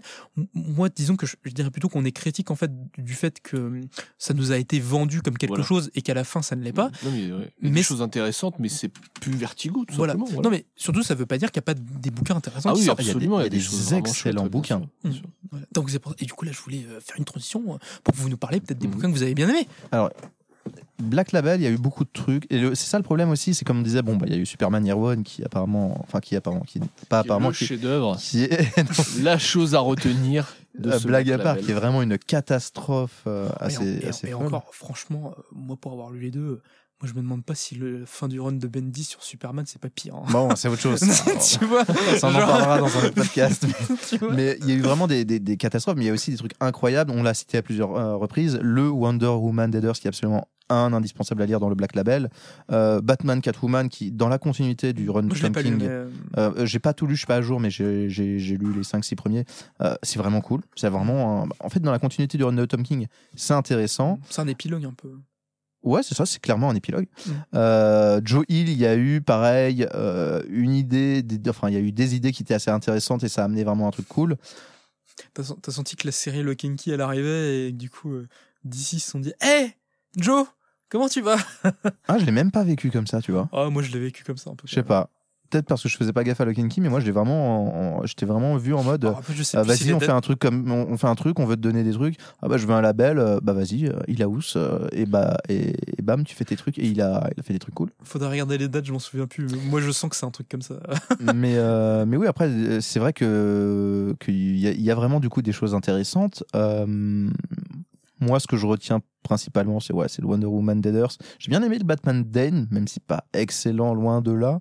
J'ai bien aimé, j'ai passé un bon moment. Euh, Moi, je dirais que Batman Dem, ça fait partie des trucs genre un peu ventre mou. Quoi. Genre, c'est sympa, mais, Ah oui, oui, non, mais clairement. mais sans plus. Quoi. Euh, Un peu, bah, comme tu me disais tout à l'heure, moi, un peu comme le Joker Killer Sm- Killer Smile. J'ai lu que le premier du coup. Ouais, mais bah, le premier, ça m'avait vraiment. J'étais vraiment en mode waouh, Voilà. cool. De- Jeff de- Lemire. Voilà, de Jeff Lemire et de son poteau euh, Andrea Sorrentino. Mais moi, je trouve que ça fait partie. Justement, c'est enfin, c'est typique un projet de commande où on est venu les chercher. On leur a dit Eh, les gars, il y a le film Joker qui sort. Euh, si vous voulez, vous faites un, truc sur le Joker. C'est sympathique. Tu sens, tu sens que Neil Gaiman, il a, enfin Neil Gaiman, que Jeff Lemire, il a, il a relu Watchmen juste avant, tu vois. Après, il y a des trucs, c'est que le fait que des séries, des histoires sont lancées à cause d'un film, à cause oui, d'une c'est série, pas- c'est un problème en soi. Euh, mais une fois qu'ils sont sortis, euh, Moi je dis que ça transcende pas. le- Moi je dis que ça se transcende pas ça en fait. Genre c'est c'est sympa, tu vois. Genre en plus c'est sympa, tu vois. Genre c'est un truc que tu peux conseiller à quelqu'un s'il a bien aimé le film, c'est chouette. Mais pour moi, Enfin, c'est pas, même marquant. dehors-. Mais je pense qu'il faut les dissocier du film une fois que c'est une fois tu vois que c'est sorti. Là, avec le recul, il faut les dissocier du film parce que le film est passé de toute façon. Mais bah, désolé, mais l'histoire reste et, et au final, c'est un, un comics que je trouve vraiment intéressant, Ouais. Mais non, mais pour moi, tu vois, je- euh, même moi, plus intéressant que la série de Joker au final. ouais. Ah oui, parce que putain, oui, c'est vrai qu'il y a ça dans Black Label aussi. Non, euh, en Infinite. Oui, non, non, mais je veux dire, non, mais parce que là, tu viens de me rappeler, c'est vrai qu'il y a trois Jokers aussi dans. Non, Ah non, mais alors, dans euh, Black le chef-d'œuvre. Ah, trois Joker, faut, faut pas qu'on en parle. Mais il y a Non, surtout le chef-d'œuvre, Harley Criminal Sanity. Non, Alors, ça, c'est bien, Il ça. paraît que c'est pas mal. C'est très bizarre, c'est très chelou, mais il paraît que c'est pas mal. J'avais vu lu un petit peu en VO, c'était chelou, hein. Ouais, c'est bizarre, mais c'est sympa. C'est cool. Moi, je me. voilà. Peut-être Genre, ça se dévoile par la suite, mais. genre, c'est du c'est Seven, mais avec Harley Quinn, c'est sympa. Ok, c'est nul. Non, mais moi, quand j'entends ces trucs de, de, de, de représ commerciaux, en fait, c'est le Seven des comics, non, Mais, non, non, mais c'est sympathique. Non, mais pareil, enfin, moi, je mettrais, pour le coup, ça, moi, je mettrais pas ça dans le- les grands trucs qui sont sortis, mais c'est, ça, se- c'est, bien. C'est le Quentin Tarantino des comics. C'est le Ouais, Quentin, purée, c'est vrai qu'on a vu ça. Mais, euh, mais non, mais Black Label, ouais, donc pour, en- pour, si on fallait retenir quelques, quelques trucs, moi je dirais vraiment euh, bah, le Hill House, tout ce qui a été fait, enfin, Plunge et Basketball of, of Heads qui sont vraiment les trucs, Plunge même qui est la plus intéressante. Euh, C'est Lovecraft. le Wonder Woman Dead Earth, euh, qu'est-ce que le Batman Catwoman, Ouais. Bah, moi, je mettrais, mais après, c'est des trucs que vous, avez si c'est des trucs, c'est des trucs qui sont pas sortis en français encore, mais que vous, vous avez peut-être pas lu. Mais il y a le, euh, il y a le, comment, il y a euh, la vie, enfin, la question, Oui. the, the Life and Death of Vic Savage. Other History. Bah, attends, bah, du coup, je voulais juste parler de ça vite aussi. Ah, vas-y, vas-y. Euh, non, mais du coup, qui est très sympa, du coup, qui est, qui est scénarisé par Jeff Lemire et dessiné par Dennis Cowan. Dennis Cowan, qui est un auteur assez important de la de l'histoire de la bande dessinée américaine, mine de rien, parce que c'est un des co-créateurs du label euh, Milestone Comics. Vous savez, c'est ce label, euh, du coup, qui était aussi une succursale de DC Comics et qui était la, le, label en fait qui, qui avait été créé par beaucoup d'a- d'auteurs euh, afro-américains pour mettre en avant justement des héros issus de la diversité. C'est là qu'on a eu le personnage de Static, Static Shock ou le personnage de Icons, par exemple, aussi, qui, qui est un peu connu. Non, je, je vous vois, j'ai l'impression que ça vous Non, parle pas du tout. Static Shock, bien sûr, bien sûr. Rien de déclaré. D'accord. Non, mais voilà, et qui est vraiment très, et, qui et en fait, qui est aussi euh, Dennis Cohen, un grand, euh, qui a été le grand dessinateur en fait de la question durant les années 80, si je ne dis pas de bêtises, de la série en fait La Question, qui a été scénarisée par Denis O'Neill. Denis O'Neill, euh, qui est le grand scénariste de Batman des années 70, qui a créé Ra's al Ghul, euh, qui a créé aussi, euh, qui a pour, pour moi fait du proto-Watchmen avec euh, Green Lantern, Green Arrow, pareil avec Neil Adams dans les années 70, et qui est vraiment, moi du coup, cette série-là, La Question euh, par Jeff Lemire et Dennis Cowan, qui est vraiment un hommage à cette euh, période pour la question, et qui, euh, et qui en fait, en gros, pour résumer un petit peu le truc, en fait, qui va voir le personnage de la question revisiter en fait ces différentes itérations, et qui est une manière en fait de se questionner, en gros, sur le racisme systémique, en fait, quelque, en fait, du racisme au sein de l'histoire américaine. Et du coup, c'est assez, assez, moi je trouve assez passionnant. En plus, Denis euh, ancré par Bill Sienkiewicz, un trait, moi, que je trouve fantastique. Et euh, c'est vachement bien. Il y a, du coup, bah, comme tu me lances, et t'es gentil de le faire parce que tu sais que c'est un titre que j'aime beaucoup, le euh, The Other History of DC. euh. J'en avais aucune idée que t'aimais beaucoup ça. Ah oui, si, si, C'est juste beaucoup. que j'avais une anecdote à raconter par rapport à un client, mais. Ah ouais. Non, bah, bah, je termine là-dessus. Ouais, qui est vraiment un, un très très bon comics, du coup, qui est, qui est scénarisé par John Ridley, euh, bah, qui était le, qui maintenant, enfin, qui est revenu, qui a été scénariste de comics pendant quelques temps, qui est surtout connu parce que c'est lui le scénariste de Oscarisé de 12 Years a Slave de Steve McQueen et qui au fait maintenant est revenu un petit peu aux comics euh, par DC Comics. C'est lui qui a créé du coup le personnage du Next Batman, qui est un Batman afro-américain. Euh, actuellement, c'est lui qui a repris Black Panther chez DC, chez Marvel. Euh, Qu'est-ce qu'il fait? Et en fait, du coup, ça, c'est The Author History of euh, DC Heroes, qui est en fait une parallèle d'un autre titre en fait qui était sorti au courant 86-87, je ne sais plus très bien, qui était une sorte de épilogue de Crisis on Infinite Earths et qui était bah, The History of DC Comics et qui était en fait une histoire de DC Comics en fait du début jusqu'à bah, euh, jus- jusqu'à là, où ils en étaient à l'époque, jusqu'à 86. Et du coup, bah là, c'est le même principe, sauf que bah du coup, c'est jusqu'à maintenant parce que bah, le temps a évolué et que et qu'en fait et qu'on se concentre sur des personnages euh, de, issus de la minorité. En fait, on a euh, des personnages. Du coup, il y a le, on se concentre sur le personnage de Black, Black Lightning, sur le personnage de Katana, sur le personnage de euh, René Montoya. euh, et euh, enfin voilà, et, c'est vraiment très très chouette. C'est storyboardé par euh, Giuseppe Camonconi que vous connaissez peut-être parce que c'est euh, le, il a beaucoup travaillé sur euh, Spider-Man euh, pour Marvel Comics et qui est vraiment hyper talentueux. Alors j'ai oublié du coup le, enfin en fait sa mise en scène à lui m'a tellement marqué que je me rappelle plus de l'auteur après qui dessine dessus et qui est notamment colorisé par José Villarrubia qui est un très grand coloriste aussi, qui est lui qui a colorisé Sweet Tooth. Donc euh, voilà. Donc euh, vous voyez ça c'est très très bien. Et il y a aussi qui a, été lancé plus récemment et que moi j'aime beaucoup euh, le, Wonder Woman de Kelly Sue et qui est pour moi vraiment au même niveau que le Wonder Woman de Daniel Warren Johnson. Pour moi c'est instant chef-d'œuvre quoi, genre vraiment incroyable et qui pareil là plus. C'est très, très différent quand même. du- Ah oui c'est très non non mais dans le sens où pour moi genre je l'ai lu j'ai fait ok chef-d'œuvre. Oui, ça, c'est un truc qui va rester euh, dans Et les qui- annales. euh, Voilà, euh, qui est vraiment fantastique. Et euh, il y a aussi qui vient tout juste de sortir, j'ai pas encore eu le temps de lire le deuxième numéro, mais c'est le Catwoman de euh, Cliff Chang. Je sais pas si vous avez passé Oui, ça. j'ai j'ai vu ça passer, je l'ai pas C'est pris. stylé ça. Ok, le, un peu le, le Dark Knight Returns de Cliff Chang, mais avec Catwoman, c'est mortel. Ça tue de ouf. Cliff Chang, c'est lourd en Ouais, général. Cliff Chang, c'est. Mais en plus, là, Je il, crois qu'elle a fait un Wonder Woman qui est pas trop mal. Il. c'est- il. c'est un homme. Il- Euh, mais euh, Oui, avec Brian Azzarello. non, mais, non, mais bien ça. non, voilà. Et en plus, bah, parce que sur son Wonder Man, Cliff Chang, il fait euh, le scénario, le dessin, la couleur, le lettrage. Il fait tout. Il fait tout, ouais, c'est vraiment. euh, c'est comme Daniel Warren Johnson sur sa. Ouais, Euh, non, parce que enfin, Daniel Warren Johnson, il fait pas la colo il fait pas la il colo. a pas la colo. Ouais, il fait vraiment tout quoi. Voilà. Oui, excuse-moi du coup. Je vous laisse. Je vous laisse. euh, Dis-nous ton anecdote sur euh, Other History of Heroes. Euh, je sais pas si c'est le bon moment pour la placer. Non, Ah mais moi, je me souviens que. J'espère que c'est drôle. Hein. J'espère que ça vaut le coup. non, mais hein. parce que moi je la connais Oula, pas. dés- Du coup. Désolé pour les oreilles. Ouais, mais non, mais parce que moi je la connais pas. Je veux, je veux la connaître maintenant. Non, c'est- juste que, que c'est un. un Désolé, truc- désolé si le client se reconnaît. Non, bah après, c'est- pas, c'est pas honteux ou quoi. Mais je me souviens que oui, je discutais avec un client une fois, euh, qui c'était un peu tard, et on parlait juste des comics, en fait, juste de- des comics. C'est quelqu'un qui me demandait des, des, des, des, des comics qui n'avaient pas forcément de lien avec les super-héros, des histoires plus sombres, plus matures. Et, euh, et en fait, euh, on a commencé à, à parler un peu de tout et de rien. Et il me parlait, en fait, justement de Other History of euh, DC, euh, du- dans le Black Label, que je, je n'avais pas suivi, j'avais pas vu que c'était sorti. Je te, je te les passerai si tu Euh, bon, ah, c'est vrai que ça sortira peut-être pas chez Urban. veux. Urban, sortez-le s'il vous plaît. Urban, sortez-le s'il vous plaît, ça a l'air dément. Mais euh, et en fait, c'était à ce moment-là que je m'étais rendu compte euh, que en fait, le Black Label, il y a un truc qui est qui est, qui est cool, c'est que euh, c'est super bien pour ramener en fait des lecteurs de BD, des lecteurs qui sont un peu plus euh, un peu plus matures, euh, pas via le super-héros, enfin via le super-héros, mais via du super-héros un peu particulier. Et, euh, et il me disait que voilà que c'était quelqu'un qui aimait bien lire du Batman et tout, mais quand il a lu du le Other History of DC, il s'était vraiment rendu compte que bah euh, le super-héros ça allait beaucoup plus loin, ça pouvait être beaucoup plus profond.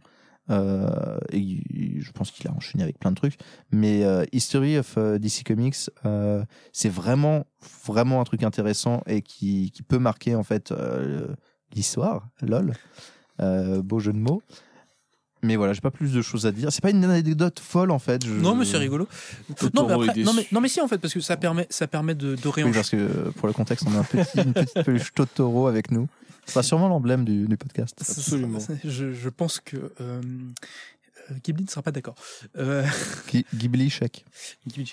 Euh, non, qu'est-ce que je Non, mais si, parce qu'en fait, ça permet de, de rebondir aussi sur le fait que oui, en fait, c'est fait pour ça, en fait, le DC Black Label, parce que c'est fait pour faire en fait des graphic novels qui vont être vendus en librairie, en fait, que ce soit aux États-Unis ou dans le reste du monde, en fait, parce que pour, en fait, c'est pour sortir du comic shop. Ah, je sais pas si c'est plus fait pour vendre des graphic novels que le DC Inc. Bah, c'est- mais c'est pas le même marché. Enfin, c'est pas, Ah, c'est- pas, tu, peux- tu le vends- c'est vrai que c'est pas du tout le même. c'est la, même- c'est la même stratégie, mais tu le vends pas aux mêmes personnes. C'est vrai, c'est vrai. Non, mais encore une fois, c'est. Et où il y, a des- disais où il y a des trucs super hein, aussi hein, dans le DC Inc. Tout à l'heure. Ouais, il parle tout le temps. Il parle tout le temps. Totoro est fatigué. Euh, non, oui, voilà, il y a une uniformisation de, de tout simplement de, de DC, quoi. Voilà, tout simplement. C'est différent de, de, de Vertigo et comme vous le disiez tout à l'heure, bah, dès qu'il y a un film qui sort comme ça, on voilà, on a on a notre série DC classique, évidemment, qui est toujours en cours, mais on peut sortir éventuellement des récits dérivés dans le Black Label. Euh, voilà, après ça veut pas dire que ce sont pas des récits intéressants, absolument pas, parce qu'ils vont quand même dénicher, euh, enfin chercher des des auteurs quand même de grands talents. Mhm. Euh, mais voilà, c'est différent. C'est une politique tout simplement éditoriale qui est très différente de Vertigo. Euh, Vertigo, c'était un peu le, nouvel Hollywood de les, du, comics, quoi. C'était un peu euh, une, une espèce de, de, bulle créative, en fait, qui a duré un temps et qui ne se reproduira jamais plus. Voilà, faut dire la vérité. Si, qui pourra. Si- Dans le monde actuel, non. Dans le monde, Bah, voilà, dans bah, le monde qui- actuel, c'est mort. Bah, Oui. En vrai, si en fait, qui s'est reproduit au début des années 2010 en fait chez euh, Image. Image, absolument, ouais, Quand t'as éventuellement. quand t'as eu, euh, bah, quand t'as eu la grande migration, bah en fait pareil en fait quand t'as eu la grande migration, où t'as eu euh, Rick Remender, où t'as eu euh, euh, merde comment il s'appelle, euh. Brian Kevogan. voilà merci Brian Kevogan, Ouais. euh, bah, Ed, Brubaker, Ed Brubaker, euh, tous ces gens-là, Jeff Lemire, tous ces gens-là en fait qui sont qui sont partis de Marvel et DC et qui sont allés chez Image faire leur truc. Et où là t'as eu des trucs mais genre mais turbo fou quoi. Ouais. Du coup, là, ça, c'est la nouvelle vague hongkongaise. du coup. C'est ça, c'est la nouvelle vague hongkongaise. C'était mieux. Mais du coup, je sais pas si tu as lu, parce que ça me fait penser, et je me demande si tu l'as pas lu, le dernier euh, Substack de euh, François Hercouet, le directeur Mais- de mais non, Urban je- Comics. mais non, je les ai pas lus. Où il parle en fait de l'indé, il parle de ça justement, du, de, de leur lancement, de, des départements of Truth et des, des séries, des autres séries indés qui arrivent, et euh, il fait un peu un, un, un bilan sur euh, les indés qui, Calmement, en se remémorant à chaque instant.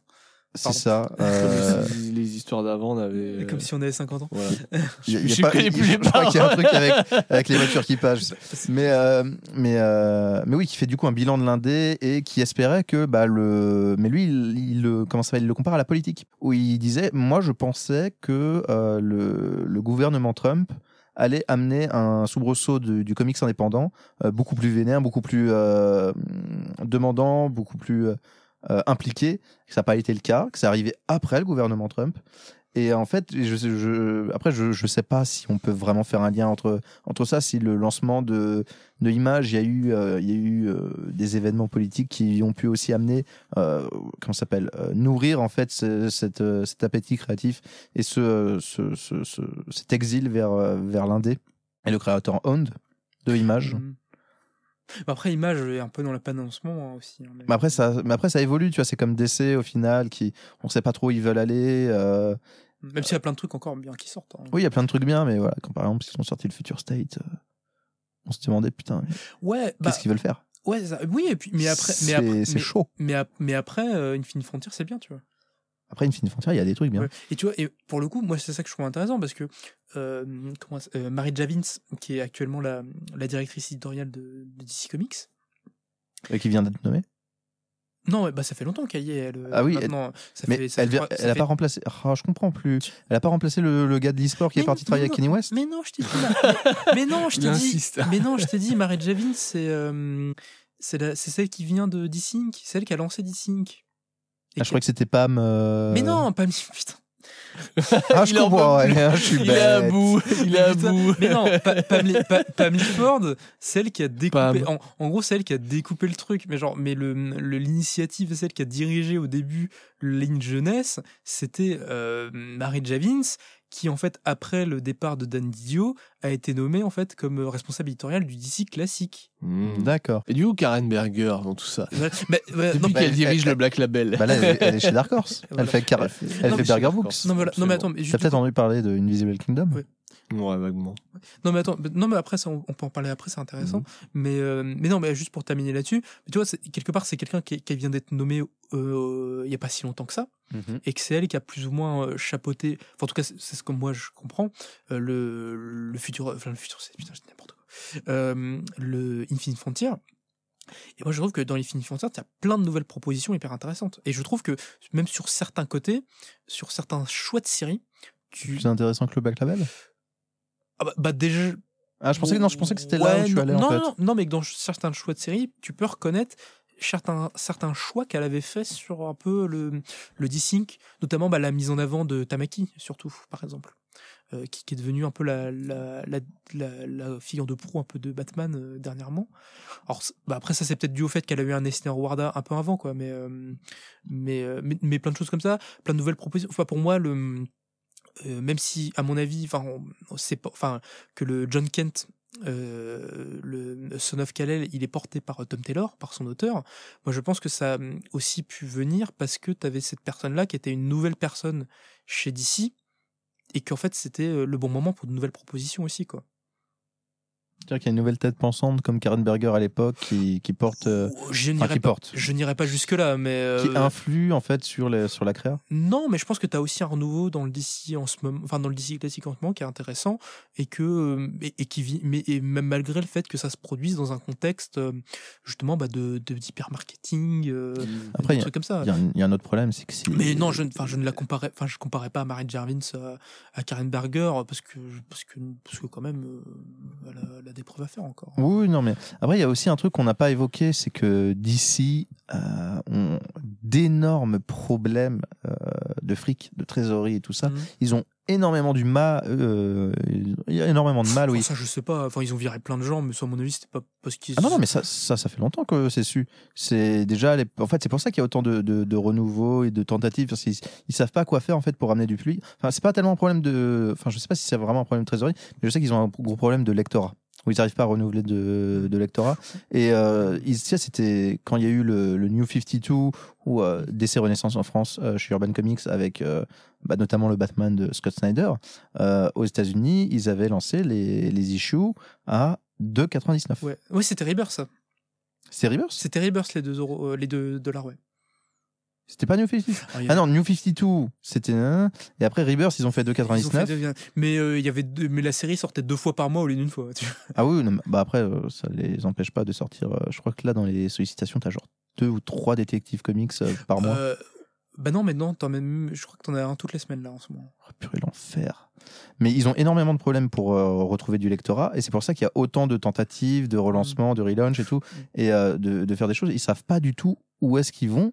Euh, où est-ce qu'ils veulent aller? Là, ça se, ça, ça se concrétise en ce moment avec Infinite, qui a une proposition originale. Et je pense que le DC Black Label, c'était aussi un moment de, de, de faire le deuil de Vertigo, qui, qui ne marchait plus, de relancer quelque chose Bah, en qui- grande bah, bah, pompe. qui marchait plus parce qu'il mettait plus rien dedans non plus, tu vois. Il n'était plus rien dedans non plus. Mais, euh, Même, je- même- si, même s'il y a des, enfin, tu- même si tu vois, genre la fin de Vertigo, t'as quand même euh, Sheriff of Babylon de Tom King, t'as euh, deux trois trucs sympas euh, par euh, Joshua Williamson. Oui, oui, ou t'as toujours des- T'as des toujours trucs sympas, mais mais pas aussi marquants, c'est sûr. Mais le Black Label, ça a été comme un, comme un New 52, un Rebirth, Frontier. Ça a été le moment de relaunch, Ouais. de truc, et de ramener euh, de la moula.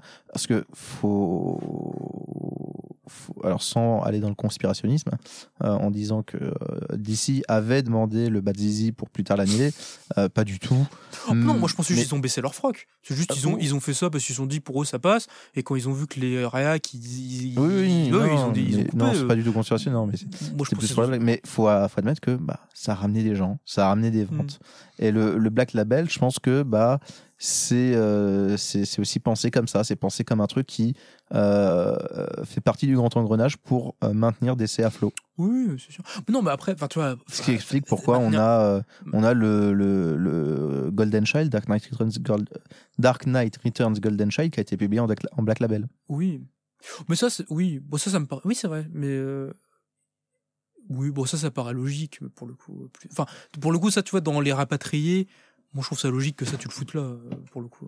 Parce qu'en plus, me semble-t-il. Enfin, après, ça serait à vérifier, mais me semble-t-il que chez DC, euh, le, le Dark Knight Returns de Miller, il était, il était publié sous Vertigo ou pas?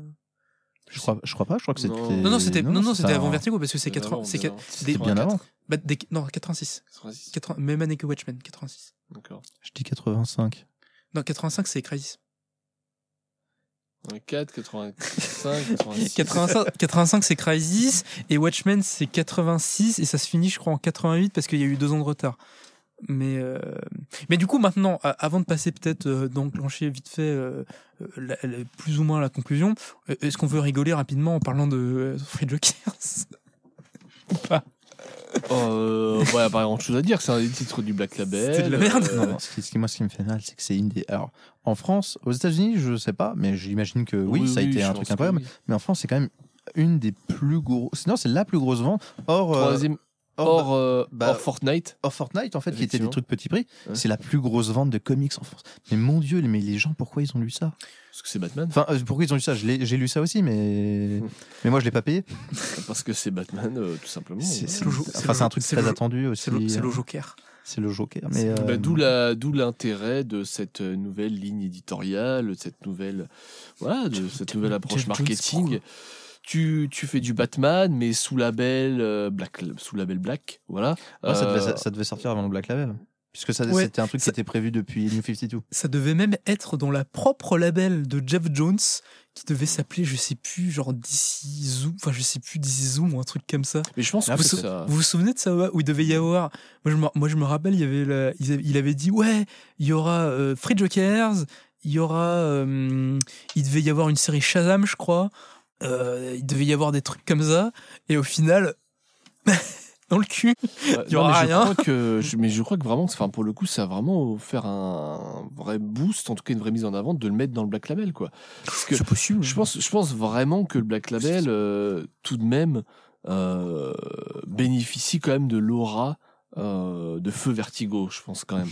Et quand tu mets un titre comme celui-ci, euh, qui est vendu comme un titre ambitieux, avec quand même un auteur très connu, un artiste aussi euh, de premier ordre, euh, voilà, c'est tu mets ça sous le Black Label, t'as quand même un potentiel marketing, en tout cas dans le monde de- du, du comics et la bande dessinée américaine, qui est quand même évident, quoi. Donc moi, je suis pas choqué que ça a fait autant de ventes, quoi, vraiment. Après, oui, ça c'est évident que, que le Black Label ça fait, ça fait vendre comme un numéro un. C'est pour ça que V pour Vendetta, euh, Y le dernier homme, et American Vampire sont passés sous Black Label. Mm.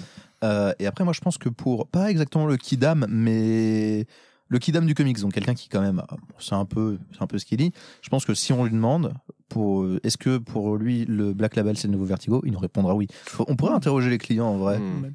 Mais, par- mais par exemple, est-ce que aussi on peut pas se dire que Vertigo a fait des auteurs c'est-à-dire où tu as des auteurs qui sont nés chez Vertigo, hein, euh, qui, qui sont. que- tu vois, Gaiman, euh, Sandman, c'est- c'est- même s'il a fait, fait euh, les puristes me diront oui, mais euh, il a publié deux, trois, trois, trois mois avant. Oui, mais Neil Gaiman, il est né avec Sandman. Non mais après oui. Euh, tu- Euh, euh, Grant Morrison, euh, même si, pareil, il avait fait des trucs avant. Sean Murphy est né, est né sous Vertigo. Voilà, Grant Morrison, il est né avec Animal Man et euh, Doom Patrol. En tout cas, euh, vis-à-vis du grand public.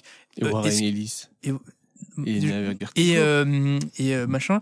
Et comment et comment dire? Et, et mais est-ce que à l'inverse Black Label va pas déjà chercher des auteurs qui ont un certain prestige? Pour leur faire est-ce que est-ce qu'il y a des auteurs qui sont nés pour l'instant chez euh, Ils sont nés sous le Black Label est-ce qu'ils sont nés sous Black Label? C'est pas une question fermée hein, là, c'est pour le coup là- là-dessus tu, tu j'accepterais des Hmm, Là, quand je fais un tri vite fait dans ma tête, Pour euh, et l'instant, non. quand je regarde la bibliothèque, euh, non, il n'y a pas d'auteurs Parce que qui ça correspond sont- pas, encore une fois, à la, la politique éditoriale du truc. Ils vont chercher des gars connus, qui ont déjà fait des choses. Bah, après tu Euh, dirais Je fais un vite fait listing. Euh, Tom Taylor sur Hellblazer Ri- Rise and Fall, Non. bah, il était déjà connu. Amanda Connor sur euh, Harley Quinn, euh, elle était déjà connue.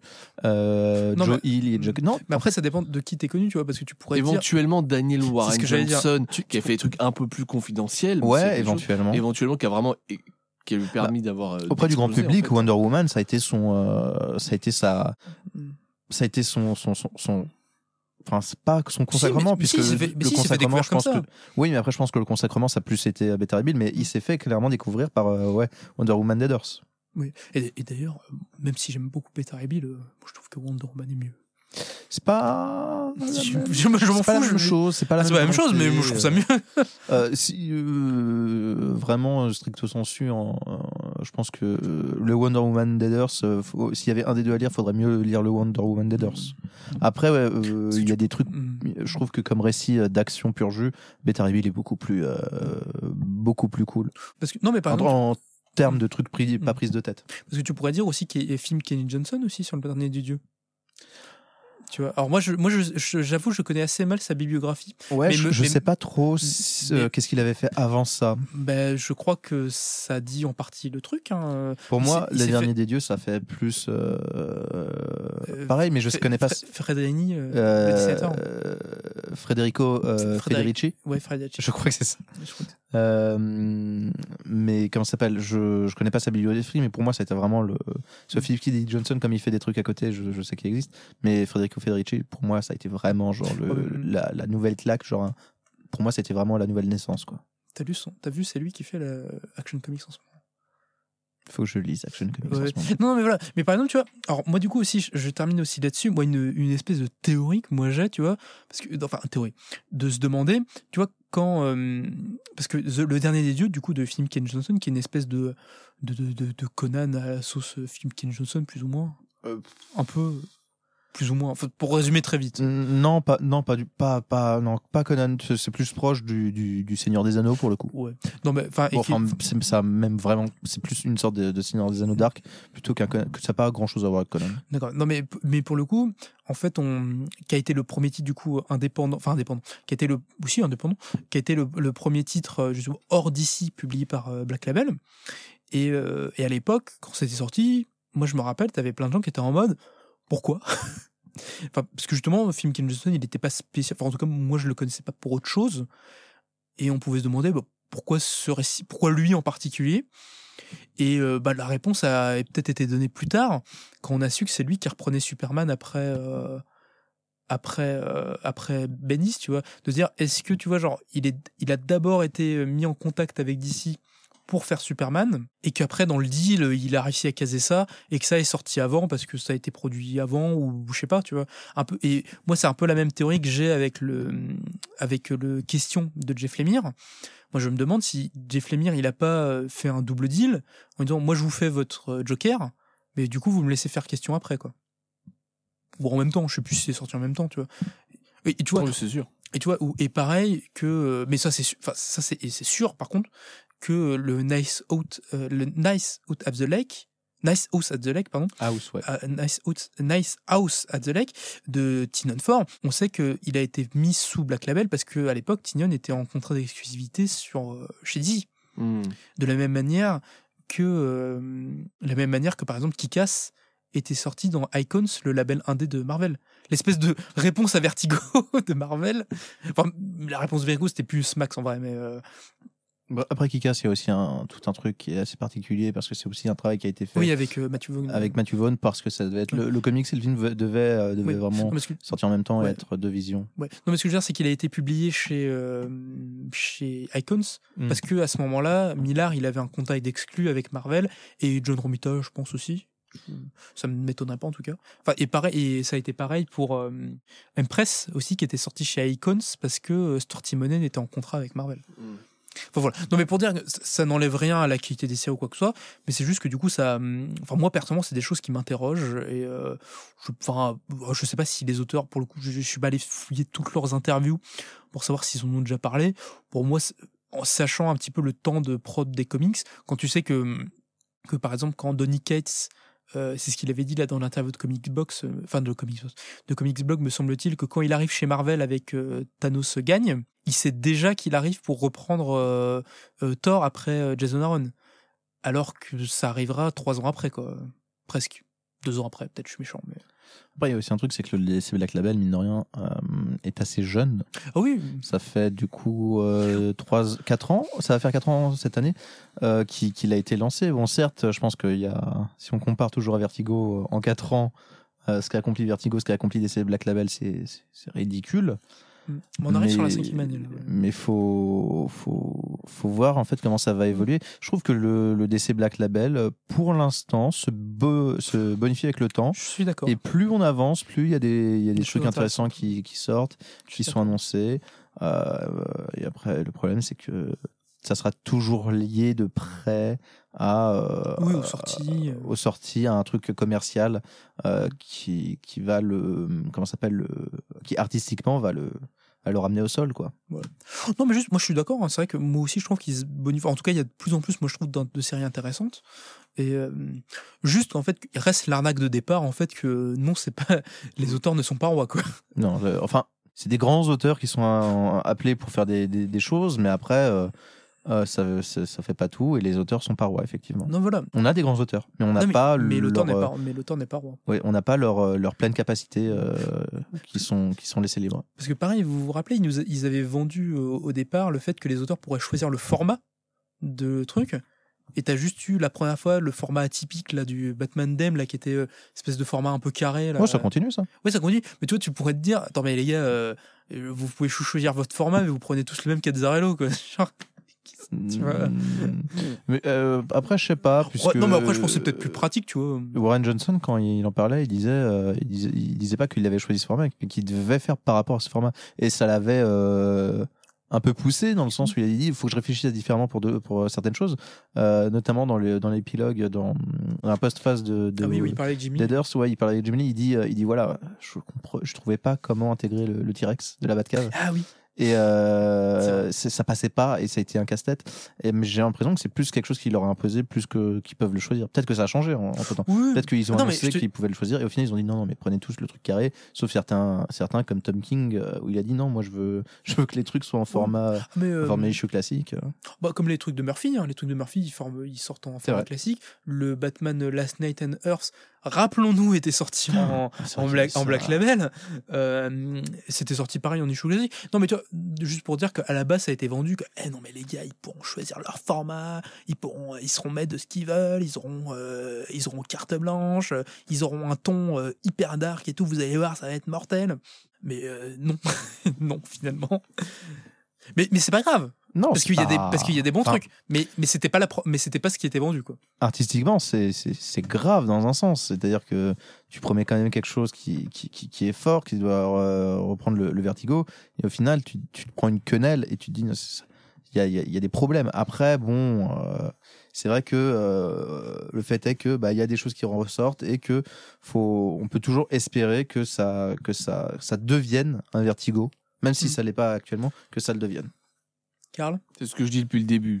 C'est ce que j'ai à dire. Vous répétez ce que j'ai dit, j'ai dit. Mais t'avais 17 tout dit, t'avais tout, Voilà. tout dit. Non, mais voilà, c'est sûr que voilà, c'est différent, c'est différent. Gageons qu'effectivement, euh, voilà, euh, ça continue à se bonifier avec le temps, mais effectivement, c'est une ligne éditoriale différente de Feu Vertigo. Vertigo euh, fut et ne sera plus.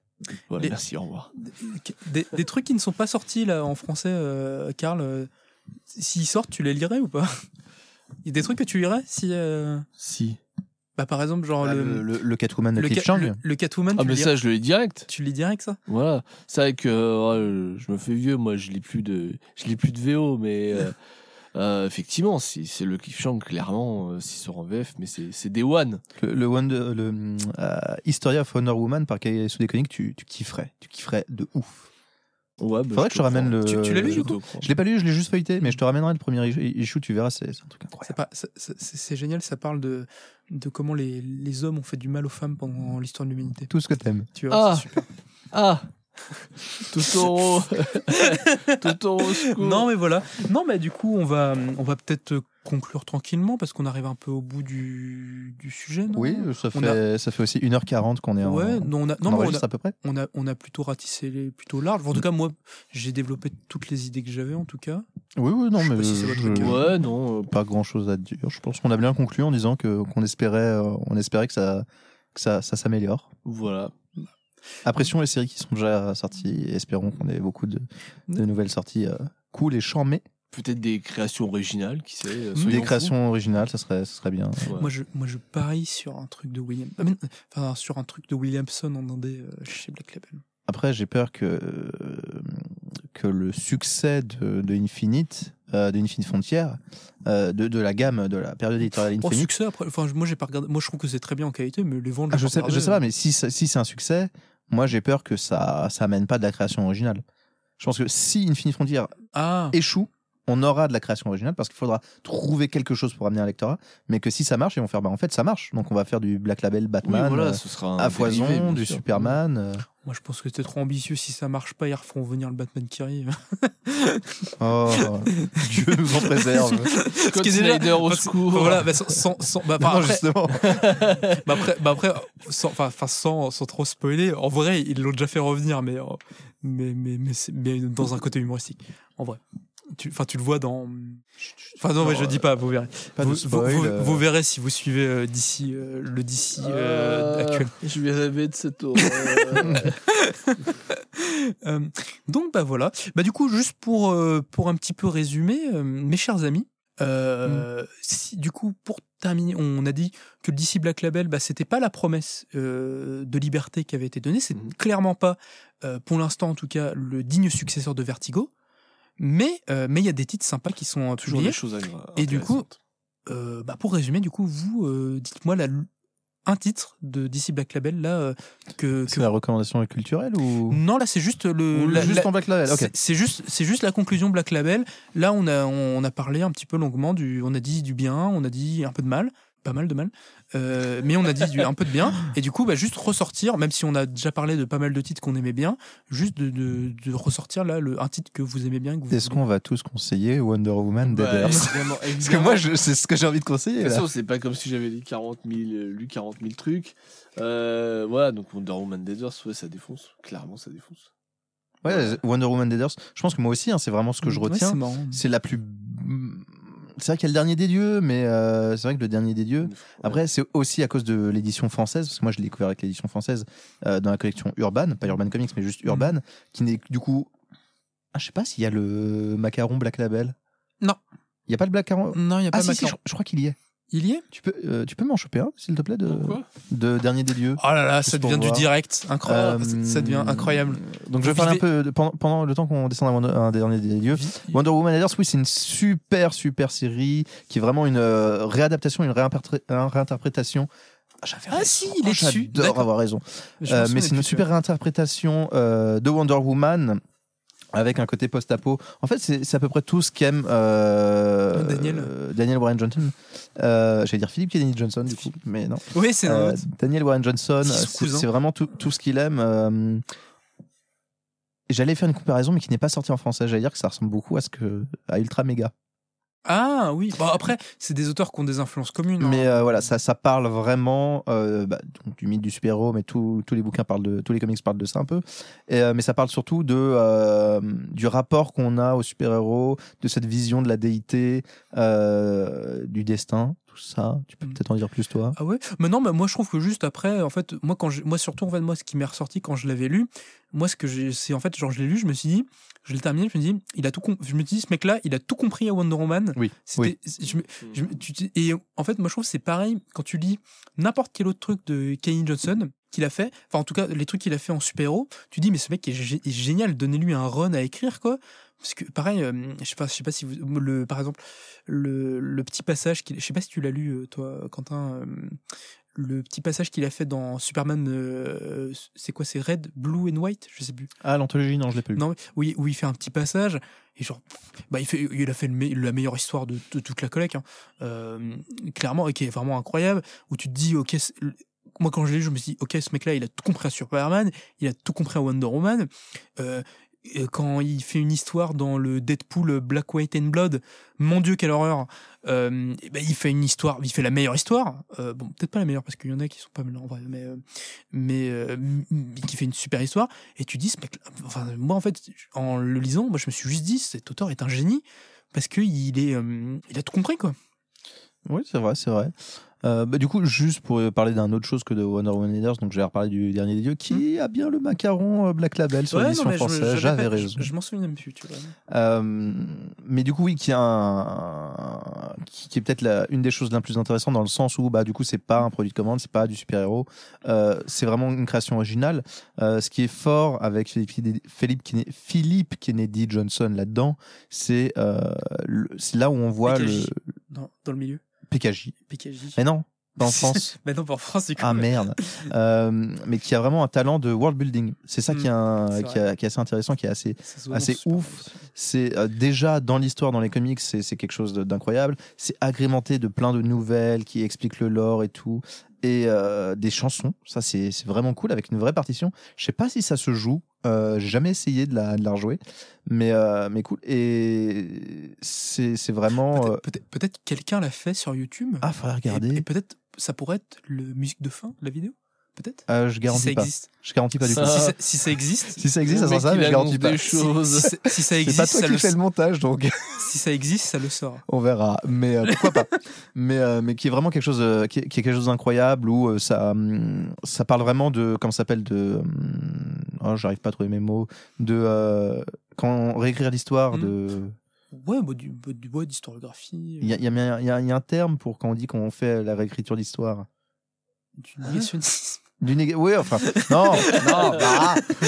Que oui, mais ça parle vraiment de la façon dont euh, les gagnants écrivent l'histoire, en fait, et, écrivent, euh, ouais, oui. écrivent l'histoire euh, du monde et tout ça. Et euh, à la recherche de la- des personnages, du coup, sont vraiment à la recherche de la vérité. Et euh, c'est. C'est un peu con dit comme ça, mais c'est vraiment le Seigneur des Anneaux du comics, Euh, mais pas du tout dans un terme péjoratif et euh, sans critiquer le Seigneur des Anneaux non plus. C'est vraiment quelque chose euh, d'intéressant et une claque et une des choses les plus intéressantes du Black Label en histoire originale. Même s'il n'y a pas eu grand chose du coup. Non, et puis voilà, bah, et après, bah, moi, après, je vous, je vais, je veux- moi, c'est les trucs que j'ai déjà parlé, hein, évidemment, euh, parce que j'ai fait mon petit tunnel. Mais, euh, mais, bah, il y a plein de, moi, je trouve qu'il y a plein de trucs hyper intéressants. Comme dit, moi, le, le- la question est super. Euh, Moi, je, je trouve que c'est même, j'ose le dire, un des meilleurs trucs de Jeff Lemire, franchement. Euh, le, Other Story of the DC Heroes, c'était super aussi. Moi, ça m'a rendu hyper curieux sur plein d'aspects de l'univers DC que je connaissais pas vraiment. Et, euh, et c'était hyper chouette, avec un découpage vraiment super. Moi, une perso, une découverte de John Riley que je connaissais pas du tout avant, enfin que juste par Twelve Years the Slave, mais je m'étais pas spécialement posé la question avant de qui c'était. Et euh, le Nice House at the Lake de James Tynion Ford parce que j'aime beaucoup euh, son travail à la fois chez DC Comics ou en indépendant. Et c'est vraiment une super série. J'ai quelques numéros de retard, mais Faut, euh, faut qu'on se dépêche. ouais. Mais voilà, mais S'il est tard, faut rentrer chez nous.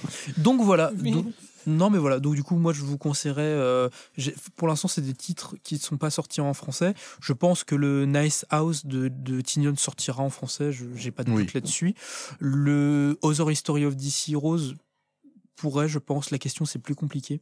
Mais enfin voilà. Mais en tout cas, c'est des très très beaux récits que je vous invite à découvrir.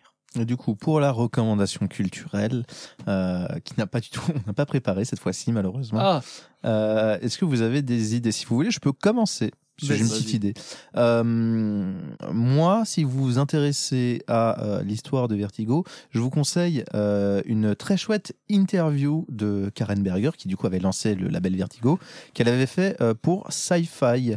Alors, si vous tapez Karen Berger History of Vertigo Sci-Fi sur YouTube, vous devriez pouvoir la trouver. C'est un truc qui, qui dure euh, 9 minutes, je crois, et, mais qui est vraiment intéressante, où elle revient un peu sur son, ce- très vite fait sur son parcours, le lancement de Vertigo, comment ça s'est passé, et euh, c'est plein d'anecdotes cool, de- d'histoires cool. Euh, voilà. Petit documentaire, petite interview vite fait sur YouTube. bah, euh, moi j'avais compris que la reco culturel c'était le reco vertigo. Donc, euh, bah, je vais faire, euh, je vais faire ça. Euh, comme je vous l'ai dit, euh, vraiment, si. Par quelqu'un qui n'a pas agressé tes femmes, s'il te plaît. Si Bah, possible. Non, mais bien sûr, bah, euh, vraiment, euh, pour moi, bah, honnêtement, les deux piliers de, de, à deux époques différentes, au début et à la fin de Vertigo, euh, Sandman, tout simplement de Neil Gaiman, euh, série emblématique, absolument génialissime, et évidemment Fable. Là aussi, il faudrait que je lise en intégralité. Je n'ai eu que le début, mais vraiment passionnant. Voilà, ces créatures de, de contes dans notre univers, c'est absolument génial. Voilà, qui sont probablement peut-être les deux séries les plus emblématiques, en tout cas les plus longues assurément, avec le plus de spin-off euh, de tout Euh, Vertigo avec avec Hellblazer. avec Hellblazer. Euh, voilà, c'est vraiment. euh, Mais de toute façon, globalement, Vertigo, c'est absolument génial. Il faut euh, vraiment vous intéresser à ce label si ce n'est pas déjà fait. Vraiment, voilà. C'est encore une fois, c'est une capsule temporelle. C'est voilà, c'est une période historique de l'histoire de la bande dessinée américaine. Voilà, absolument génial.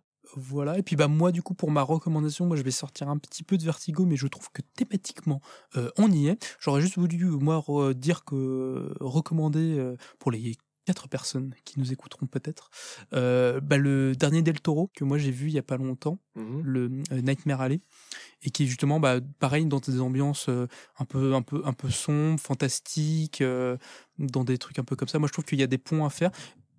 Del Toro, ça serait sympa qu'il écrive des comics.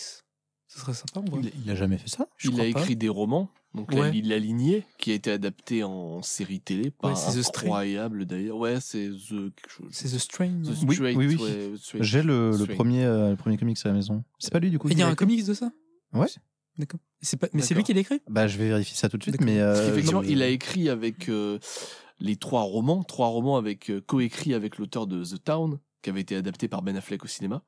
Oh mon dieu. Euh, voilà, donc c'était- ça, faut le savoir, euh, qui avait été. Donc, Faut le savoir. et, euh, de- voilà, faut le savoir. C'est- écrit, hein, c'est écrit, hein, faut le savoir. Pardon. Euh, Voilà, c'est écrit dans mon livre. Alors, voilà. il, est, il est crédité comme, euh, comme, euh, comme écrivain pour le comics The Strain, mais euh, je pense que c'est plus comme. euh, Comme auteur d'origine. euh, voilà, comme, comme supervi- supervisé par, euh, Voilà. par Del Toro. Histoire de mettre son nom quoi, sur la quoi. Non, mais voilà, en tout cas, euh, enfin, Histoire ça de serait- vendre des bouquins. Voilà, en tout cas, ça serait sympa. Euh, Del Toro, si tu nous écoutes, bah, euh, envoie un CV à DC, peut-être qu'ils seront contents. Plus Dark Horse, à mon avis. Plus d'accord, oui, c'est vrai. Euh, Avec Mignola. avec Mignola. Si- non, bah, mais, ils sont récon- brou- mais, mais ils sont brouillés apparemment. Oui, oui, s'ils se euh, réconcilient, euh, j'avais oublié. mais euh, parce qu'apparemment euh, Mignola aime bien l'argent. mais bref, non, voilà, non, mais voilà, Nightmare Alley, moi j'ai trouvé ça très bien. Euh, euh, une, un- le Del Toro qui se questionne un peu sur euh, sur lui, son art à lui, et qui, moi, je trouve questionne un peu le spectateur sur quel genre de spectateur on est et quel genre de d'œuvre on va voir? Est-ce qu'on est un sale bourgeois de merde et que, ou est-ce qu'on est un, quelqu'un euh, qui, voilà, je l'aurais placé, euh, il sera là. Euh, ou si on est quelqu'un juste qui, qui consomme par divertissement, mais c'est c'est pas forcément mal. Donc voilà, bon, moi j'ai beaucoup aimé et je trouve que Del Toro écrit des comics, s'il te plaît. Et du coup, voilà, donc c'est la fin de ce podcast qui aura duré eh ben, presque deux petites heures, c'est beau. On se retrouve du coup très bientôt pour un troisième épisode dont le sujet n'a pas encore été choisi. On espère que vous avez passé un bon moment, euh, que le son a été bon. Euh, c'est les premiers. On va essayer de s'améliorer pour la suite si jamais il y a eu des petits couacs. En attendant, vous pouvez bien sûr nous retrouver sur les réseaux sociaux euh, de l'émission. Donc, c'est pas encore créé à l'heure où on enregistre. Ça, sera sûrement l'arrière-boutique, podcast ou quelque chose. Non trouvé par toi, bravo. Oui, je me, je me demandais qui avait trouvé. C'était Donc, Karl, euh. C'était Karl. Donc voilà. Donc, euh, on espère que vous aurez passé un bon moment et on vous retrouve très très bientôt. À la prochaine.